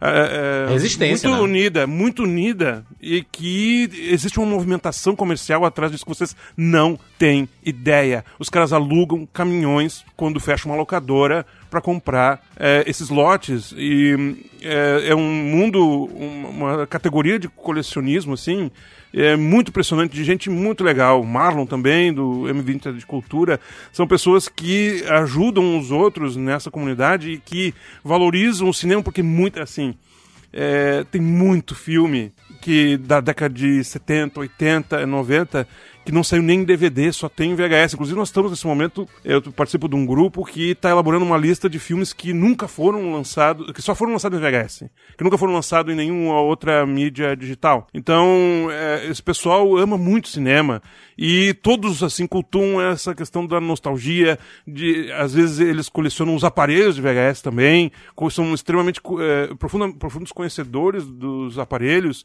ajudam as pessoas a consertar, a comprar, e, eh, e todos convivem com o 4K, com eh, 1080p, com as tecnologias atuais. O que Isso, isso que é bom falar nisso- JC. Não, não, é porque você fala assim, essa galera né, vibra e coleciona ainda VHS e ex- existe todo o movimento e tudo. Aí isso quer dizer que a pessoa vive, né, em 1980. Não, não, é a experiência, aquele momento que você quer. Deixa eu ver esse filme aqui que eu me lembro. Deixa eu pegar aqui um, né, um ET, que é o meu filme, que é o primeiro filme que eu assisti eh, no cinema. Então eu pego uma fita do ET, coloco aqui, porque me transporta para aquela época. E não vou ficar o dia inteiro vendo isso, eu não vou É, mas eu fui todos- criticado, JC, porque eu comecei né, há, há pouco, pouco menos de um ano, a, a minha coleção de vinil, né? Comecei a cole, colecionar vinil, tenho grandes clássicos aqui, inclusive tem, tem lojas É uma coleção cara. É uma coleção cara. A Amazon, por exemplo, ela vende vinis originais, lacrados e, perfeito, em perfeito estado, assim.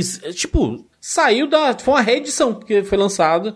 E, e tem lá pra, pra, pra você comprar. Eu tenho vários, tipo, eu tenho um thriller do Michael Jackson e tudo. É um mercado É, bastante aquecido de vinil. E aí, eu comecei a colecionar, e cara, eu toda vez que coloco na, na, minha, na, na minha radiola lá pra, pra, pra tocar, é uma sensação diferente. É o- a experiência, Você, é a experiência, você, você pode dizer assim, ai, cara, mas no Spotify é muito mais prático, né? Muito mais. Eu coloco aqui, eu escolho, faço minha playlist, dezena de música, eu não tenho que virar o, o vinil. Mas, cara, aquele momento ele é especial, sabe? Eu e sei que você eu ouve do início ao fim o lado, é diferente É... a E aí, experiência. você ouve o álbum inteiro, né? Você não ouve o hit do, do negócio. Não, as estatísticas do Spotify de, da duração média do play, que, de cada play que cada usuário do Spotify são de segundos. A, a é. duração média né, de cada pessoa para ouvir um, um fonograma, uma faixa, uma música é de alguns segundos. Porque Que a pessoa fica no skip, o skip, a, a busca aleatória, né, ela acaba sendo preponderante para entrar na média dessa audiência e a experiência de se ouvir. É, o, é a mesma é é muito semelhante porque o VHS para rebobinar quando a gente vai rebobinar vai avançar e tal não tem os capítulos como tem no DVD não deixa eu É. ver esse rápido esse capítulo essa parte aqui do filme que não é você é a experiência de desfrutar o todo e disso de sentar olhar a capa certamente o Jurandir curte ver as capas são lindas do, do vinil no VHS tem também né essas coisas que a gente Tem já um- falou uma pequena propaganda aqui de, um, de uma galera chamada Noise. Eles têm, têm tipo um clube que é chamado Noise Record Club, que todo mês eles lançam um vinil nacional, uma, né, uma com capa diferente, diferenciada, não sei o que. Aí recentemente eu recebi da, da Marina Senna e tá chegando aí da Duda Beat, né, o, o, o álbum novo dela, em vinil com qualidade absurda. Eu sei que não são milhões de pessoas que compram isso e tudo, mas cara, não importa, né? Mesmo Você porque tá- é caro pra cacete. é, tem um movimento aqui. É. É, o- por exemplo, do, do, do Noise, a assinatura é 100 reais por mês. Mas cada, cada mês é um vinil que você recebe na sua isso casa. é bom É, 100 reais é bom é bom E é uma edição especial que não vai ser vendido em lugar nenhum e tudo, é só... ah, mais exclusivo Eu acho. Uhum. eu, eu, eu, eu entendo e eu acho que o colecionismo ele pode vir de todos os cantos, né? Hoje em dia você tem também uma onda de videogame retrô que tá absurda, assim. Eles estão.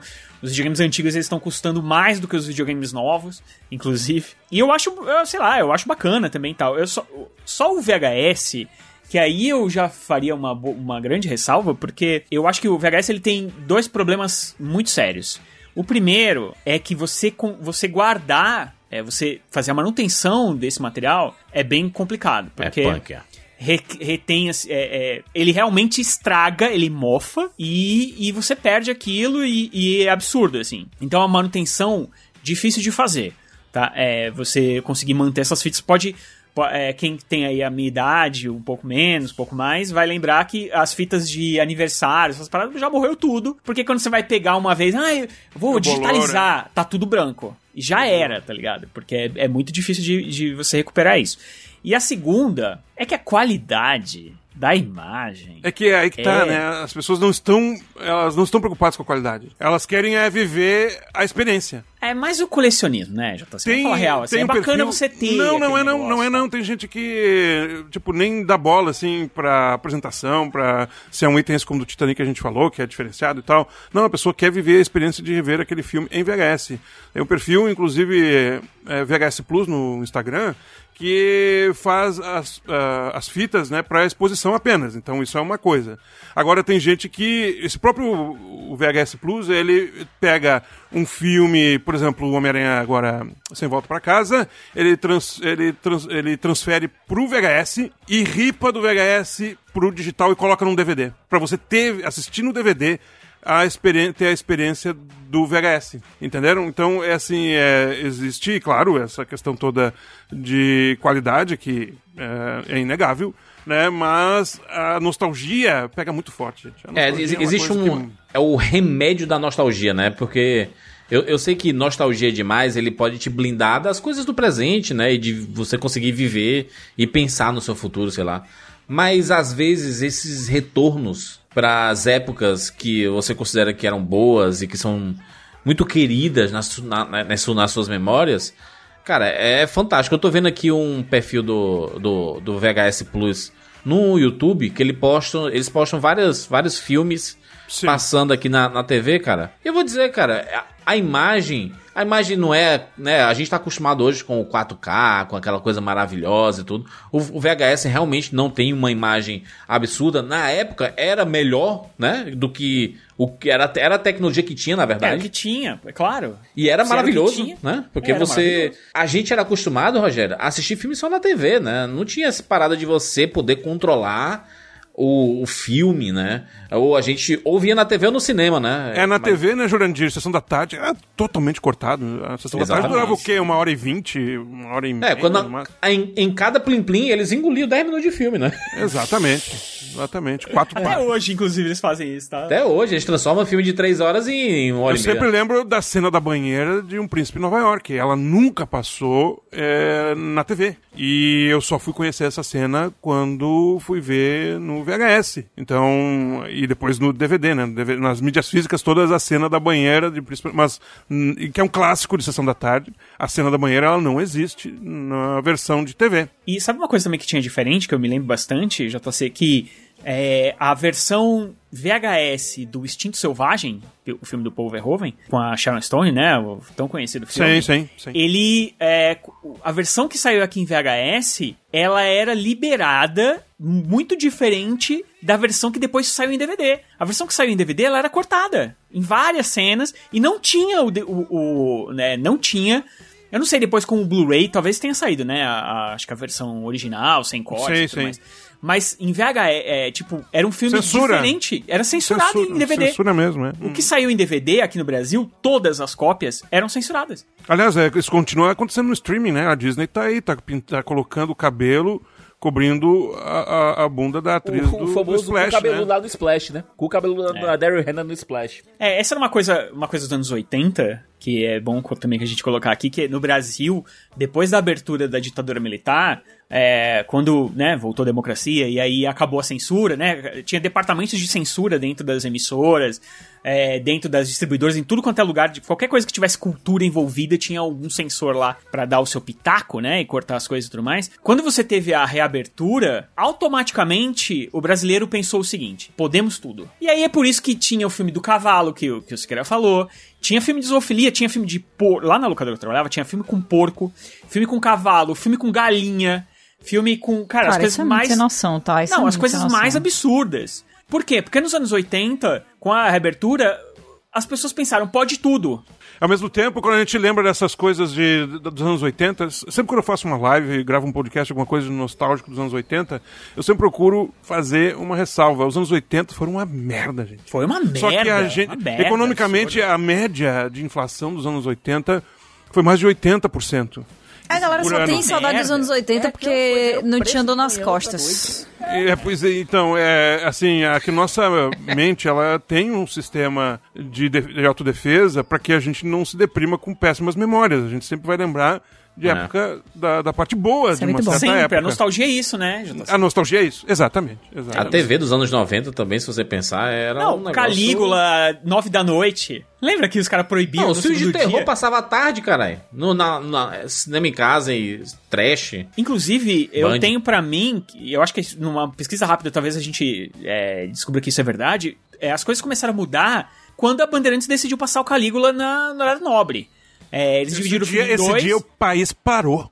Exatamente. Assim, eles dividiram o filme em dois, aí passou uma parte, e aí no dia que ia passar a segunda parte, a justiça foi lá e, e cortou. Aí eu acho que a partir dali começaram a pensar, porra, tá, rol- tá rolando de tudo. Tá demais, sabe? A coisa tá aberta demais. O, o Silvio Santos colocando o programa Cocktail também no horário nobre na- no SBT na quinta noite, com um monte de mulher pelada.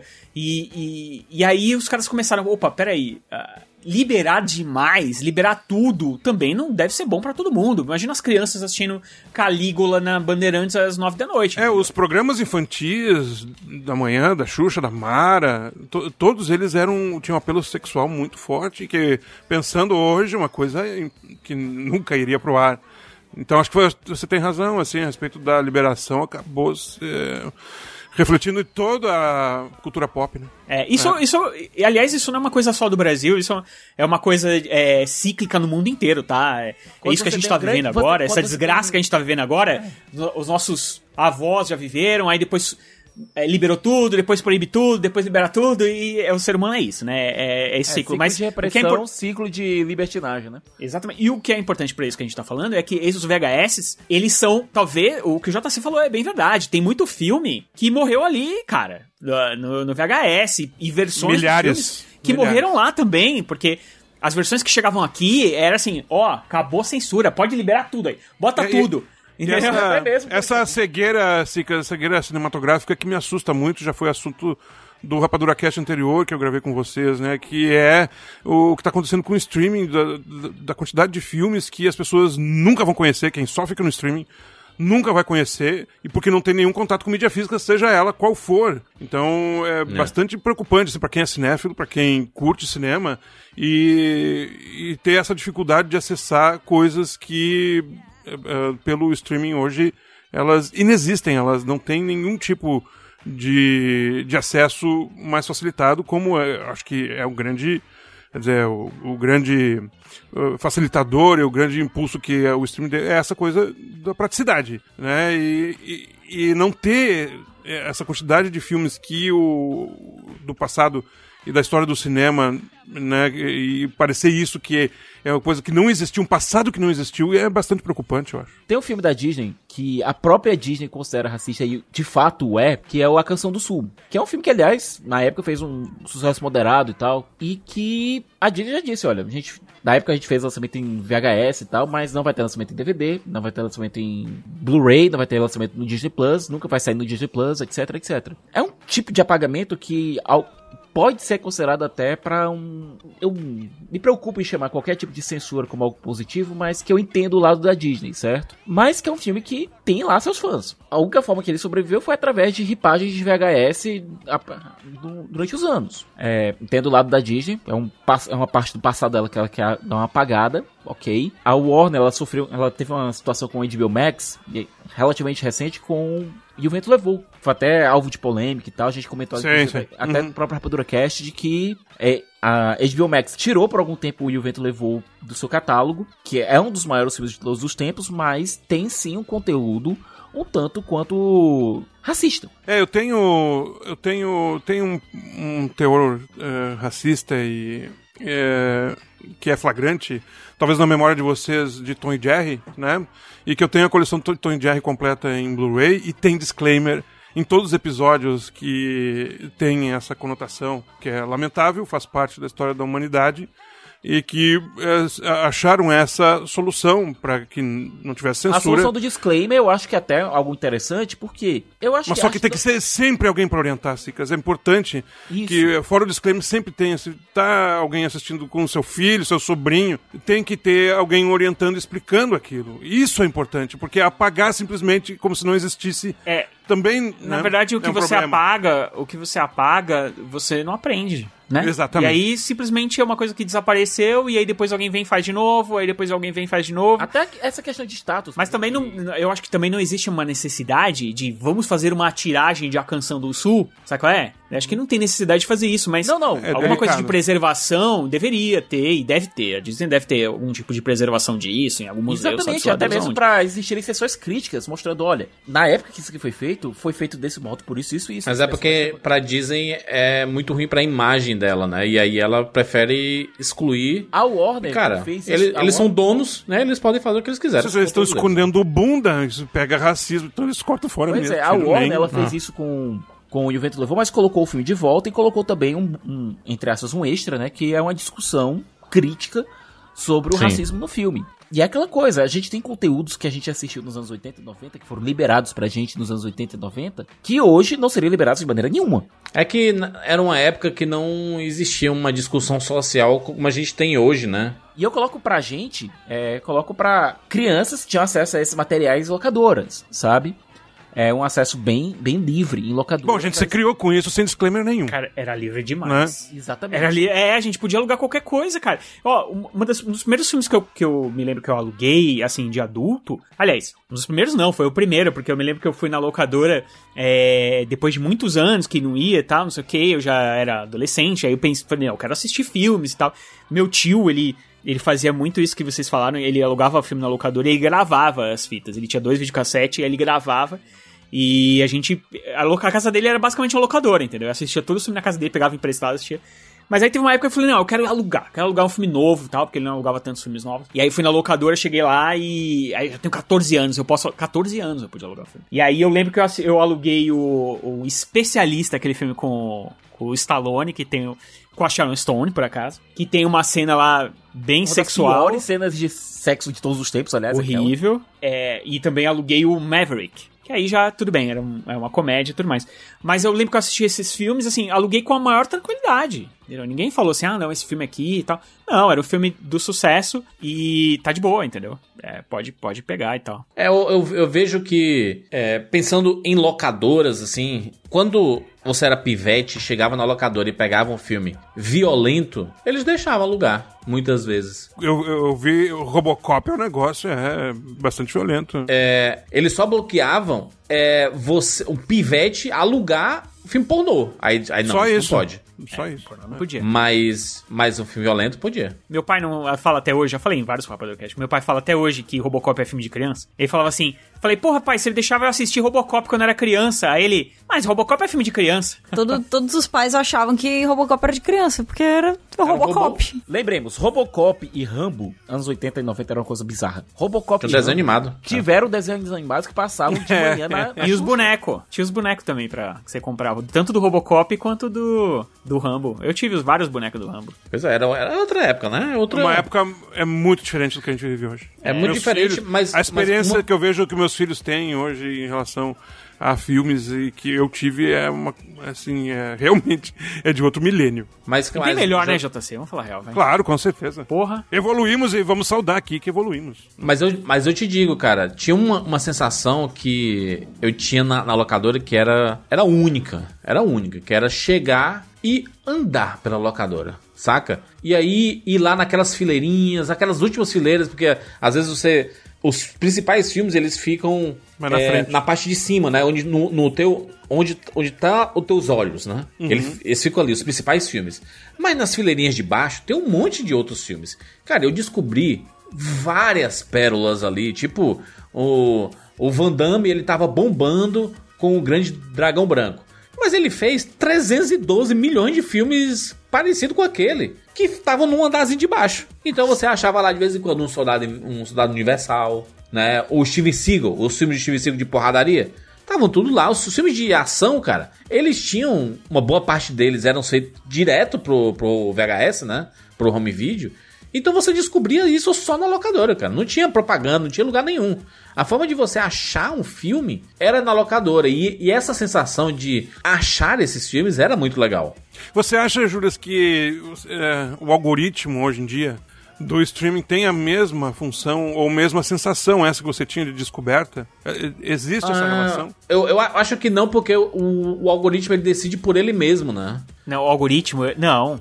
O algoritmo é o atendente da locadora. Ele sabe o Mas, que, que Rogério, você você, assiste. que foi aten- você que foi atendente, acho que você é a pe- pessoa perfeita para responder essa questão, assim, porque o atendente era o cara que manjava bastante de cinema, muitas vezes te conhecia e sabia o gosto daquela pessoa, se o cliente era frequente, o atendente, certamente você lembra até hoje de clientes que eram frequentes e, e, e você já recomendava, ó, esse aqui você vai curtir porque você já gostou daquele. Só que essa relação, assim, às vezes no streaming não é a mesma. Tá, o porque eu acho que- pessoal. Eu não tô falando do contato pessoal. Eu tô falando realmente de aquele cara te conhecer e o filtro ser ele, ele ser o curador, entendeu? É porque eu acho que o, o- que o, o streaming, né? Eu acho que o, o, o algoritmo, ele às vezes dá uma forçada de barra, sabe? Sim. Eu É. acho que muitas vezes ele é, ou não tá calibrado direito, muitas vezes não tá calibrado direito, ou então, por exemplo, a Netflix ela quer, ela precisa que tal série é, atinja um número e tal, porque ela gastou muito naquilo e tal. Então, ela nem sempre vai respeitar exatamente o que você quer, entendeu? A não ser que seja Ela muito te flagrante. empurrar. Ela vai te empurrar. Ela vai te empurrar. Eu acho que ela empurra muito.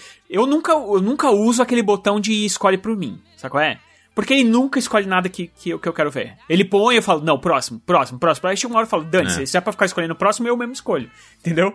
É, eu acho que eles dão uma forçada e eu acho que, obviamente, eles fazem isso em benefício próprio. O cara que, uma coisa que o cara da locadora não ia fazer, porque pra ele tanto faz. Ele quer, só quer que você alugue o filme. Não importa se vai ser um filme velho, um filme novo e tudo E que mais. você volte, né? E que você Exato. volte. É que a gente, a gente tentava colocar, encaixar filmes mais antigos. É, Pra pro fazer girar, levar- claro. E pra fazer girar. Uhum. Sim, e também pro cara não levar só lançamento e depois vem o outro procurando lançamento e não tem, entendeu?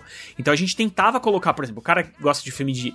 Ele foi lá, catou um lançamento de filme de ação, o filme novo do Steven Seagal. O Steven Seagal, cara, um sucesso absurdo na época, na época que eu trabalhava, pelo menos lá. Foi na época da Força em Alerta, alguma coisa do Nossa, tipo? a gente tinha uma prateleira dele lá, e cara, era de. O cara vinha filme de ação. Aí falou: ah, tem essa aqui, essa fileira aqui desse aço de ação Steven Seagal. Pô, Steven Seagal! Os caras pegavam, cara, era direto. Duas coisas que.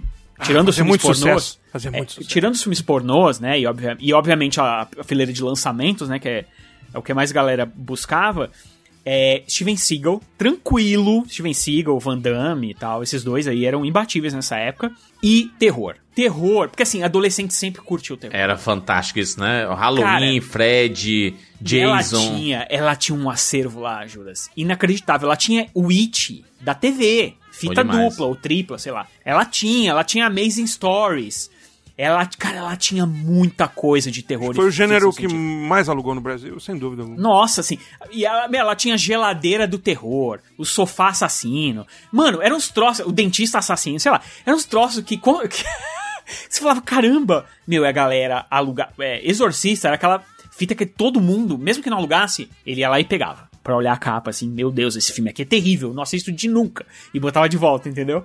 Assim, alugava muito, muito, muito terror. E o acervo que ela tinha era monstruoso, assim, monstruoso. Então, essa, essa, essa partezinha da locadora tava sempre cheia, sempre cheia. Dia de semana, qualquer dia, sempre tinha alguém lá pesquisando os filmes de terror. Porque alugava muito, assim, muito. Eu eu lembro que- Deu uma baixada até hoje em dia, mas... Meus irmãos, eles tinham. Eles adoravam fazer essas maratonas, né? De, de terror. E eu lembro que a primeira vez que eu assisti é, Sexta-feira 13 foi Sexta-feira 13, parte 8. Jason vai a Nova York. Que eu, o que foi muito marcante pra mim é tipo que tinha um, um cara que era boxeador e ele começava a dar umas porradas no Jason, assim, na cara do Jason. Pá, pá, pá, pá. E a gente, caraca, ele vai matar o Jason. Esse cara é foda, ele é muito forte, ele tá batendo, batendo, batendo. Aí a mão do cara começa a sangrar de tanto que ele tá batendo na cabeça do Jason, o Jason só recebendo os golpes. Aí tem uma hora que ele para, morto de cansado assim, na frente do Jason. O Jason dá uma porrada e arranca a cabeça dele. Arranca. E o pivete, mano, atrás do. do esse, esse filme é de 89, né? E eu tava atrás do meu sofá. Tipo assim, tava todo mundo sentado no sofá e um pouco na frente, e eu atrás do sofá, vendo meio, meio escondido assim, porque eu não podia ver esse filme de terror, né? Era muito pequeno. É, e aí, eu lembro, eu vi essa cena, eu. E eu, caraca, a cabeça dele voou.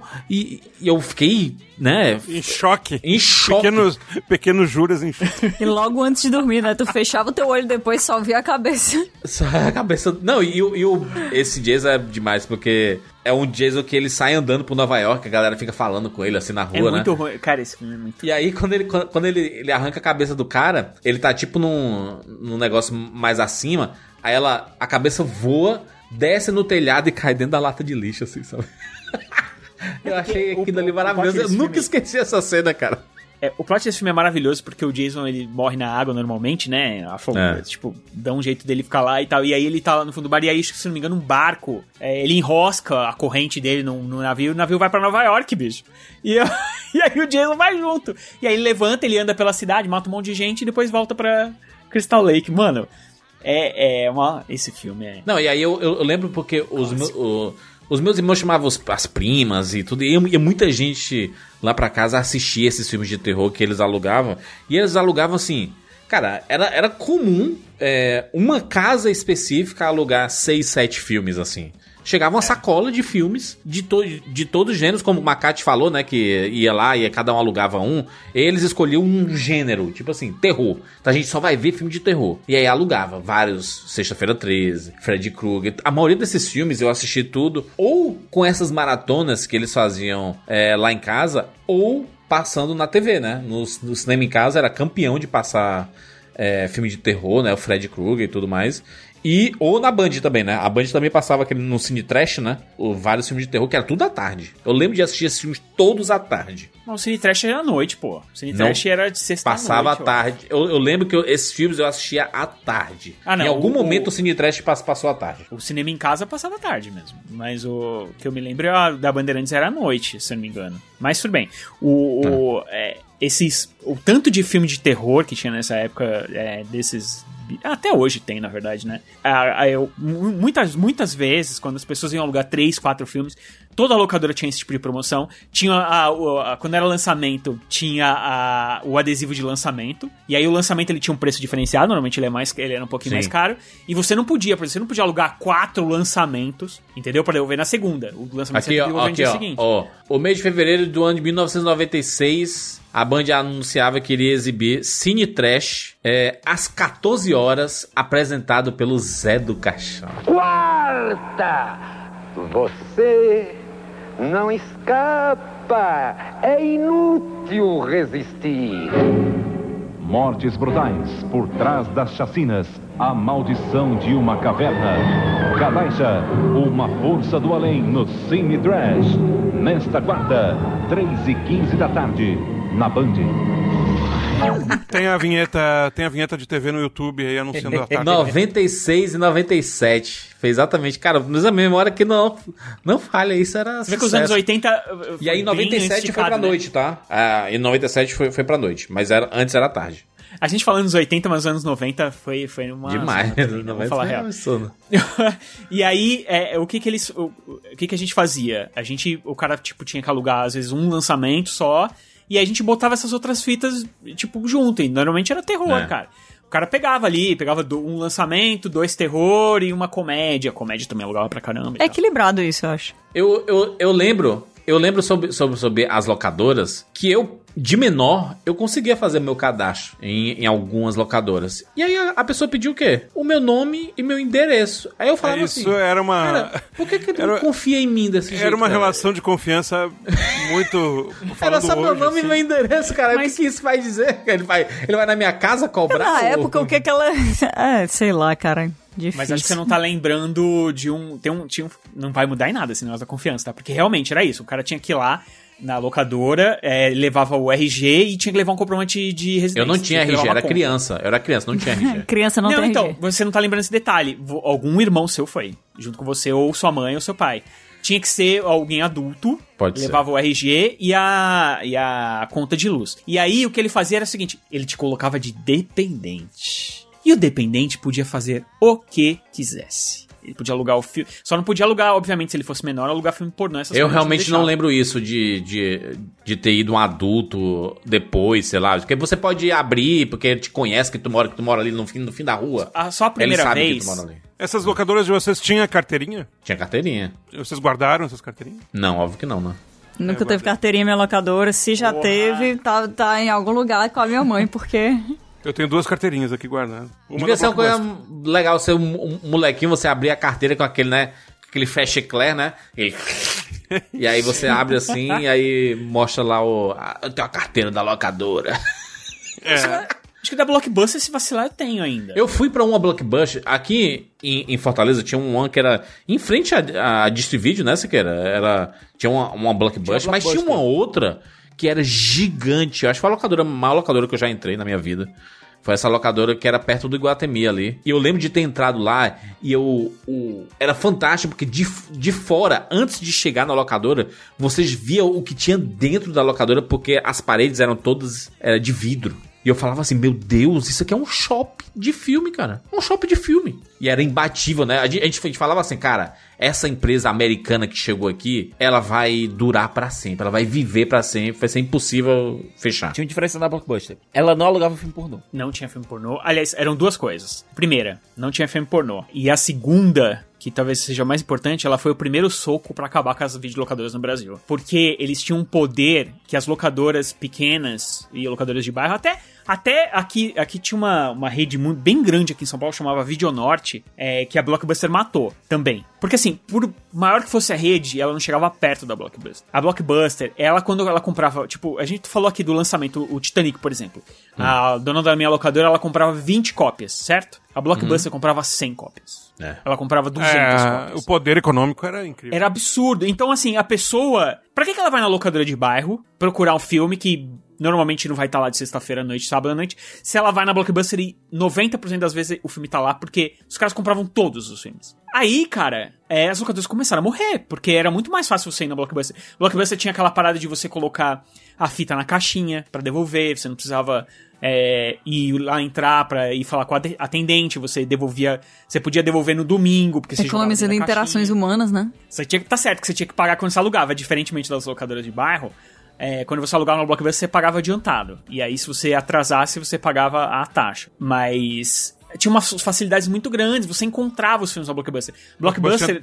Dropbox, né? Que você chegava lá e Dropbox, só- exatamente, era o Dropbox. A Blockbuster tinha jogo, tinha jogo de Nintendo 64, é, coisa que nas locadoras, na maioria das locadoras de bairro não tinha. Tinha um ambiente infantil, que é ficava criança ali no ambiente infantil, brincando. Tá com- assim, E aquelas bandas de TV passando. Cara, um monte de TV. A gente tinha uma TV de tubo na locadora, os caras tinham, já tinham TV de tela plana. A gente ficava assim.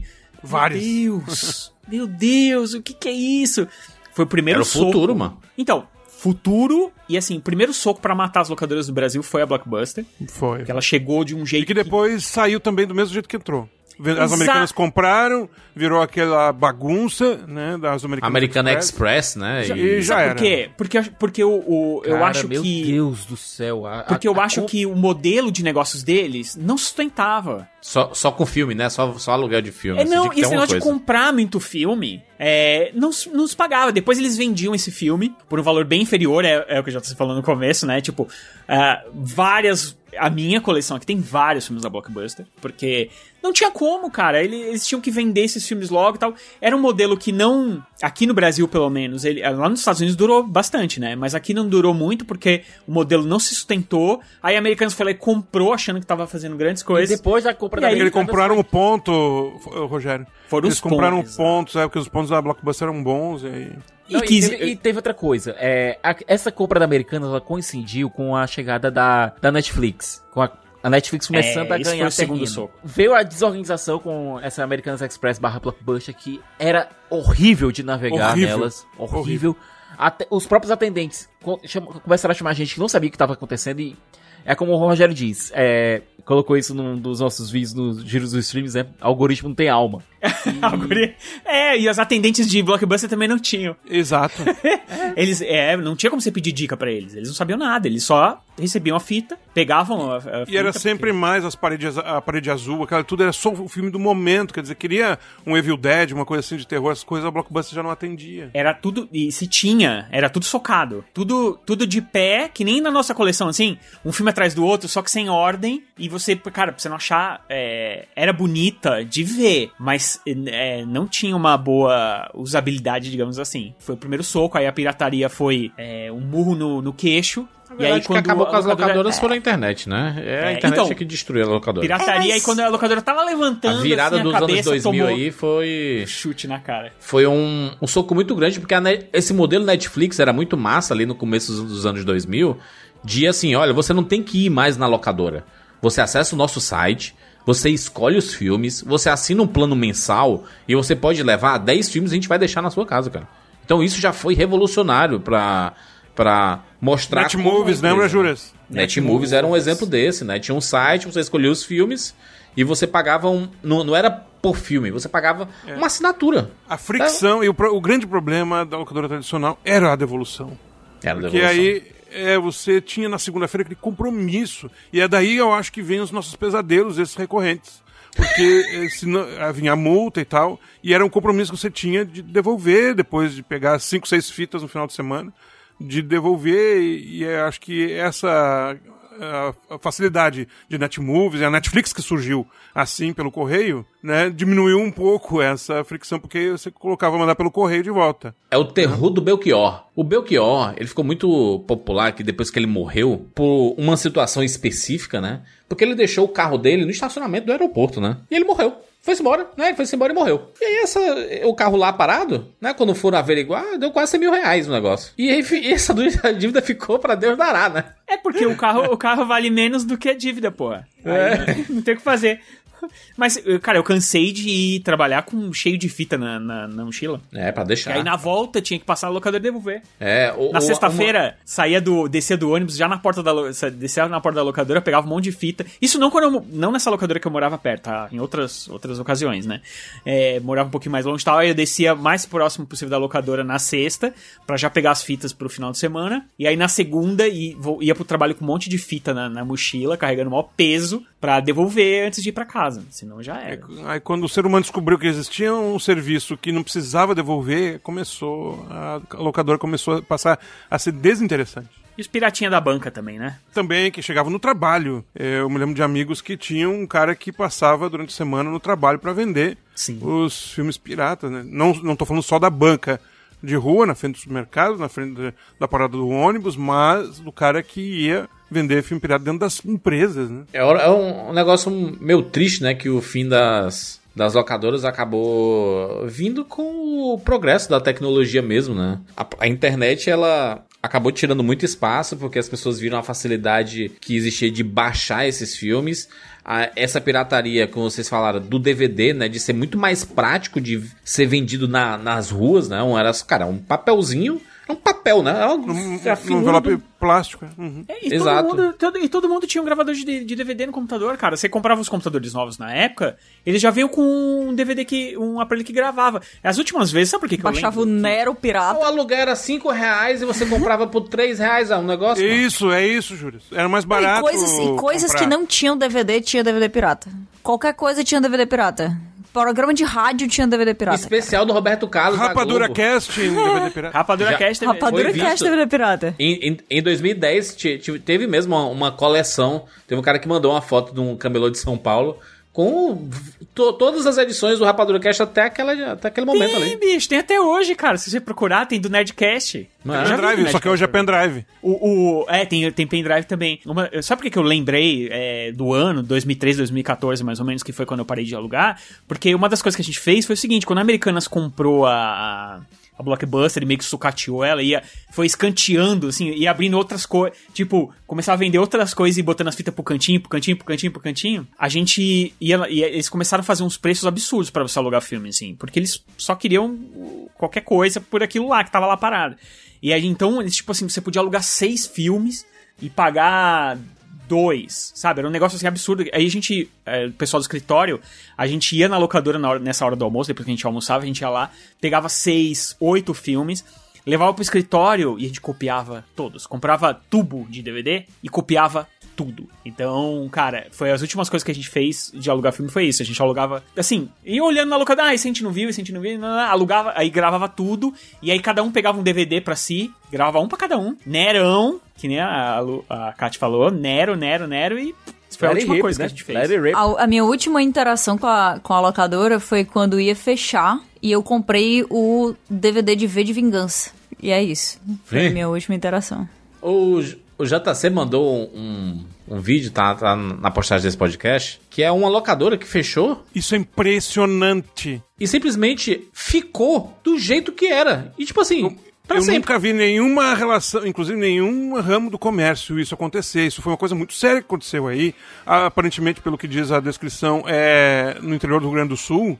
E tá os estão os pôsteres, os DVDs. Tudo mesmo desbotado e tudo, né? de Porque anos bate aqui, sol, né? ela tem um. é, o o sol bate direto nela e a vitrine toda de vidro. Então desbotou tudo. Quer dizer, umas coisas mais pro fundo, assim, da loja. Ainda tem cor nos posters, mas estão lá. Tá o registro de um tempo que parou, congelou, de uma locadora com todo o acervo ainda em exposição. É, Eu, eu, Bizarro. eu tô vendo aqui, eu tô vendo aqui os filmes que estão em destaque ali eh, em cima, são filmes ali de 2010. Então, já tem aí uns uns 10 anos, né? Do, 12 anos, né? O que é bastante impressionante. Um ponto comercial fechado, com tudo intacto dentro, O congelado cara, no o tempo. cara desestimulou e falou assim: "Esquece esse lugar aí. Vamos É, deixar aí". Deixa. Essa foi a relação, Juras, que eu me lembrei quando você falou do carro do Belchior, tá aí o carro do Belchior, a locadora do Belchior. Meu Deus. É, É, é, é por isso, porque às vezes eh, custa mais caro o cara ir botar um caminhão, tirar tudo, tem que dar fim. Eu, é, uma das coisas que eu, a gente até falou lá atrás, né, que eu falei que ia falar depois tal, eu tinha um, eu tinha uma coleção bem grande aqui, com, sei lá, mais de 800 DVDs. É, Blu-ray, tinha muita coisa e tal, porque eu, também é pegado nessa pegada de colecionismo. Fora os DVDs que a gente gravou, que, que tipo, cara, centenas, assim. É, e aí a gente. É, chegou um dia que eu decidi que, ah, cara, não uso mais isso e tal. E acabei ficando com pouco. É, fiquei só com o que realmente era mais importante para mim, mas hoje em dia eu não tenho mais o que tocar porque eu vendi o meu videogame e eu não tenho nem onde tocar. Então, tipo, fatalmente isso aqui também vai, vai pro buraco de alguma forma. Sabe, Vai- isso- isso- um sabe o que é foda, Rogério? É porque é, eu tenho certeza que aconteceu com muita gente, e aí os nossos amigos colecionadores aqui vão ficar extremamente irritados, é, JC e Siqueira. Muita gente se desfez jogando no lixo. No lixo. Suas coleções. sim. Sabe por quê? Porque, cara, não vale. não- tipo, principalmente os filmes que eu tinha, que não tinha nada de raro, eles não valem nada no mercado, assim. Você. Eu, eu, fui, eu, eu fui botar no Mercado Livre, assim, eu não consegui pegar nem um real por cada DVD. JC Nem tá um chorando real. de fundo Não aí, vale. a lágrima escorrendo. Mas, ó, por outro lado, existem é, até o próprio VHS, que a gente vê 600, 500, 500 600 reais. Então, exato. Mas aí você tem que ter paciência. uma... Eu tava dando uma olhada em, aí no Mercado Livre, tipo, você pega um 3DO, por exemplo, é o novo, né, o 3DO, que ele tava bem mais caro que o PlayStation, que o PlayStation 4, cara. Sim, sim, Bem mais caro então. que quase o preço do PlayStation 5. Mas é porque o mercado de, de coleção... Retro game tá muito colecionismo de forte. Retro game tá muito forte. Todo, Um Laserdisc, um player de Laserdisc é mais caro que um player de Blu-ray 4K. Exatamente, mas aí um DVD do Náufragos, quanto que vale? É, mas aí isso. É, aí é o valor de coleção, depende da, do teor de raridade, né? Entendeu? É, então, é isso que é. Por exemplo, eu tinha uma coleção, cara, de vários filmes que eu comprei na Americanas, né? no- É. no- nos cestões, né? Eu comprei de locadora que fechou e tudo mais. Então, assim, pra mim era muito valiosa, porque é, tinha uma, uma coisa. Mas não tem valor de mercado, mais. é. Mas Não o valor de mercado era nenhum. Então, cara, foi um trampo pra vender, e quando eu vendi foi por menos de um real. E assim. Tinha, juras, vai chorar, tinha coleção de 24 horas, Lost. Oxe, eu, eu- cara, eu tinha Foi tudo. todos os DVDs de todas as temporadas de Lost, 24 Horas e Friends. Que eu lembro que saía no Submarino. Lem- Lembra, JC? Que era. Lembro. Eles anunciavam assim: sexta temporada de Friends no Submarino. Aí, caraca, saiu finalmente, vamos comprar. Aí Custava- chegava lá. Custava 100 reais. As coloridinhas, né? Era, era tu- tudo coloridinha, bonitinha, ficava bonito, não sei o quê. E eu falei assim, cara, DVD. É, O que, é que eu vou fazer com DVD, cara? E aí. Eu, Principalmente mas série esses- que tem Esses eu não joguei fat- fora, eu dei. E aí. É, série é difícil a gente rever, né? Provavelmente as muitos pessoas jogaram colecionadores- fora, né? Tem muitos colecionadores que revêem série, mas série é muito difícil. O, o fator replay do, de um filme é muito maior que de série. Muito, Breaking Bad, muita gente ainda assiste mídia física.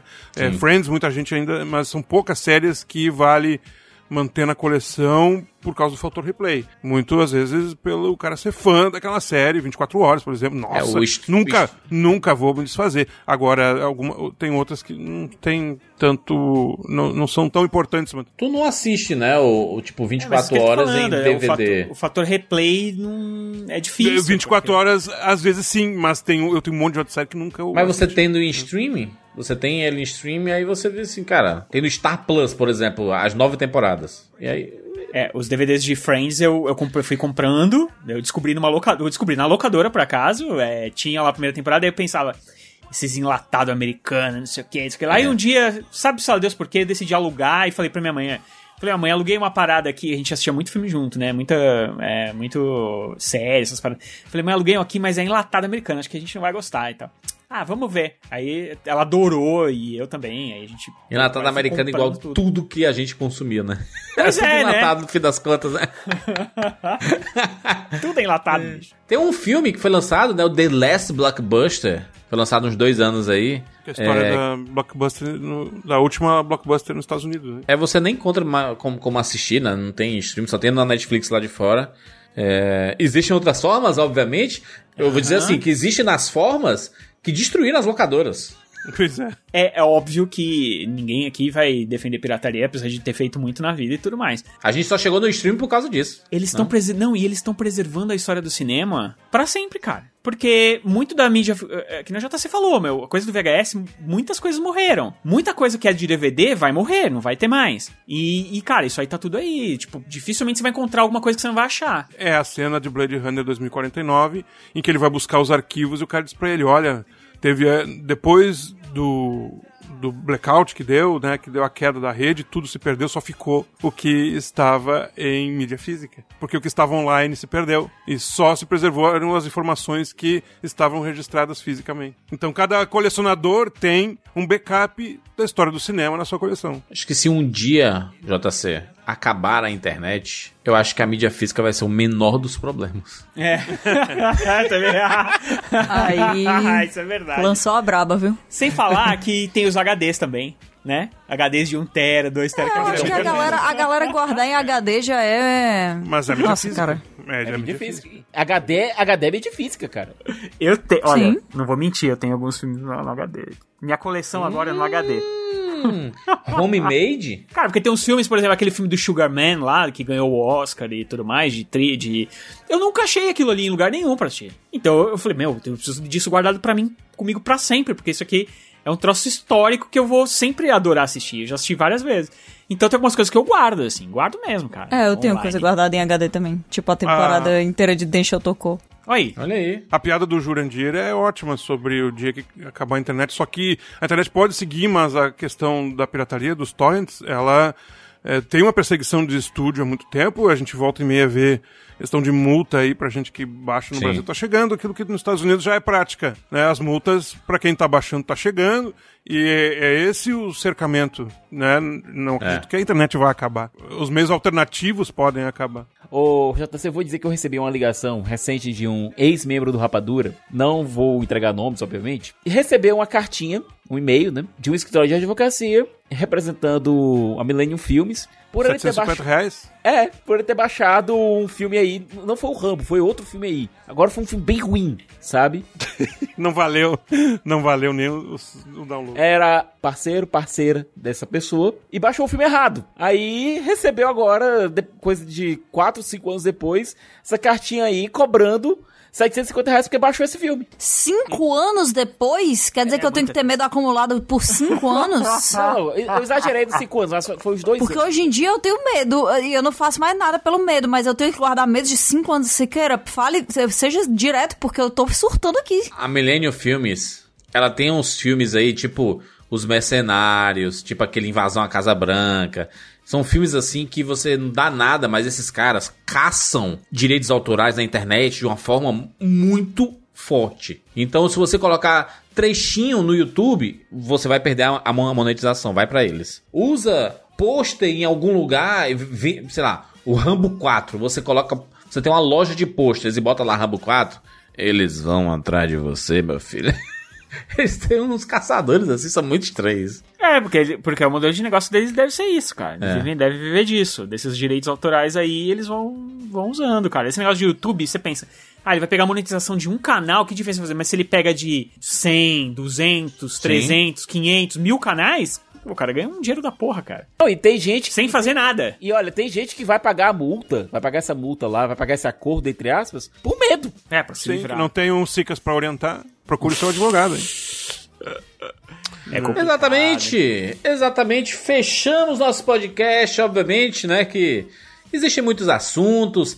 Tenho certeza aqui que tem ouvintes do Rapadura Cash que foram donos de locadora aí, que frequentaram, trabalharam em locadoras. Tenho certeza que tem grandes memórias é, de um período que não volta, né? Esse período não volta nunca mais. É, de locadoras, acho que não volta, né? A gente tá Nunca vendo. diga nunca, Juras, nunca diga Eu, nunca. eu acho, eu acho que o, o movimento dos sebos, ele é, é uma parada que, que eu vejo retornando. Porque Eu fui num. eu frequentei um de, de vinil e eu fiquei maravilhado. Eu me senti no locador, rapaz. É a overdose de oferta de mídia física. É, e é foda porque eu fui pra um desse daí e eu deixei um, um pedaço de mim. Um fico, um furrim. Caraca, mano, nunca mais. nunca É, mais faço eu- eu só- eu- meu único problema com os sebos é que é o seguinte, eles te pagam, eles não querem te pagar nada e depois eles vendem- querem vender caro as coisas. É, isso é- todos são tipo, é o- é, o lucro de mil por cento, sabe? Porra, mas, é, isso eu mas Rogério, injusto. eu entendo.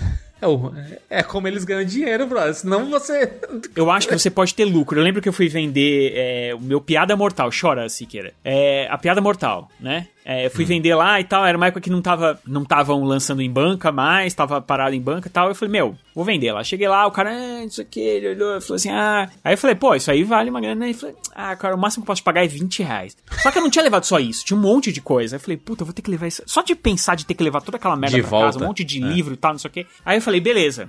Tó. Aí ele pagou 20 reais. Aí passei, dois dias depois passei, porque quando fechou a porra da locadora, o sebo virou o lugar que a gente ia pra, pra, pra ver as coisas, né? Cheguei no sebo, o cara botou por 100 conto o meu bagulho, mano. Falei, É, porra. Rogério. Aí, cara, é muitos por cento de lucro. Não é, não é tipo. É um absurdo. ele botou Eu tô ligado que é um 100%. absurdo. Não, ele botou 500, 600% em cima, cara. Falei, porra, mano, tipo, aí o cara, não, não, é porque veio aí o, um cara e falou que vale. Quase que eu falei, meu, então me dá uma parte aí dessa porra, cara. Mas já foi, Rogério. Não é assim que funciona o negócio, caralho. Já era. Já era, já era. Meu, os caras fazem isso com tudo, tudo. Você vai vender o livro lá, ah, isso aí, ah, não posso te pagar nada por isso. Aí Vende você fala, carro então pra tá bom, concessionária pra tu aí. ver, rapaz. Carro, você vende carro pra concessionária, é isso também. É isso, é a forma que a galera tem de, de, de lucrar com esse rolê, é, é comprando, compra na baixa, né, e vende na alta. aí, Né, o, é, ainda mais um item que estiver bem acabado e tudo mais, ele vai botar um preço alto aí. Eu, eu, eu entendo, cara, imagina você manter um sebo só de corravé, mano. O tanto que ele tem que tomar de antialérgico, ele gasta com É, antialérgico. só de Alegre aí é uma grana. Alegre e Abamisa é uma grana. É um negócio absurdo. Oi, JC, muito obrigado mais uma vez pela participação aqui no Rapadura Cash. Valeu. Você, você é uma Valeu, pessoa, né, que tá sempre por aqui. Em, em tempos em tempos, JC volta pro Rapadura Cash. Eu, eu tenho um orgulho enorme de fazer parte da história do Rapadura Cast. Muito obrigado a vocês. Deixa eu ver a, a primeira edição que o JC participou. 2009, tá bom? Toma essa. 2009, desconstruindo a indústria de home video. Sensacional. O Barretão tava nessa? Acho que tava, né? Tava Barreto, tava mal também. A gente falava sobre a, né, como ficou o home video na época, né? Foi na E- virada e, na do época eu, DVD eu lembro assim. Blu-ray.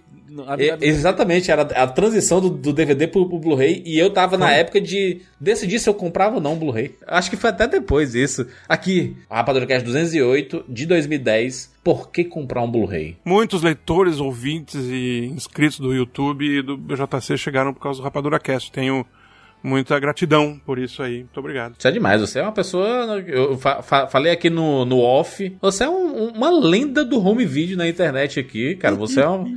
o, o- o blog do JC é um, é um dos, é um dos recintos, né? a resistência da, da- do home video na internet. E obviamente você faz isso porque você ama muito essa parada e, e você conhece muitas pessoas. É, é muito maneiro ver o- as lives que vocês fazem.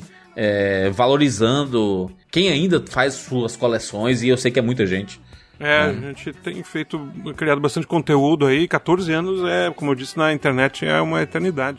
E nas nossas lives já entrevistamos, inclusive, vários diretores é, importantes do cinema nacional É. que são apaixonados por mídia física e, e colecionam. Então, é uma paixão que todo cinéfilo que se preze tem ou deveria ter. Olha aí, olha aí, fechamos mais um Rapadura Cash. É isso, nos encontramos na próxima semana. Tchau. Welcome to the Hotel California.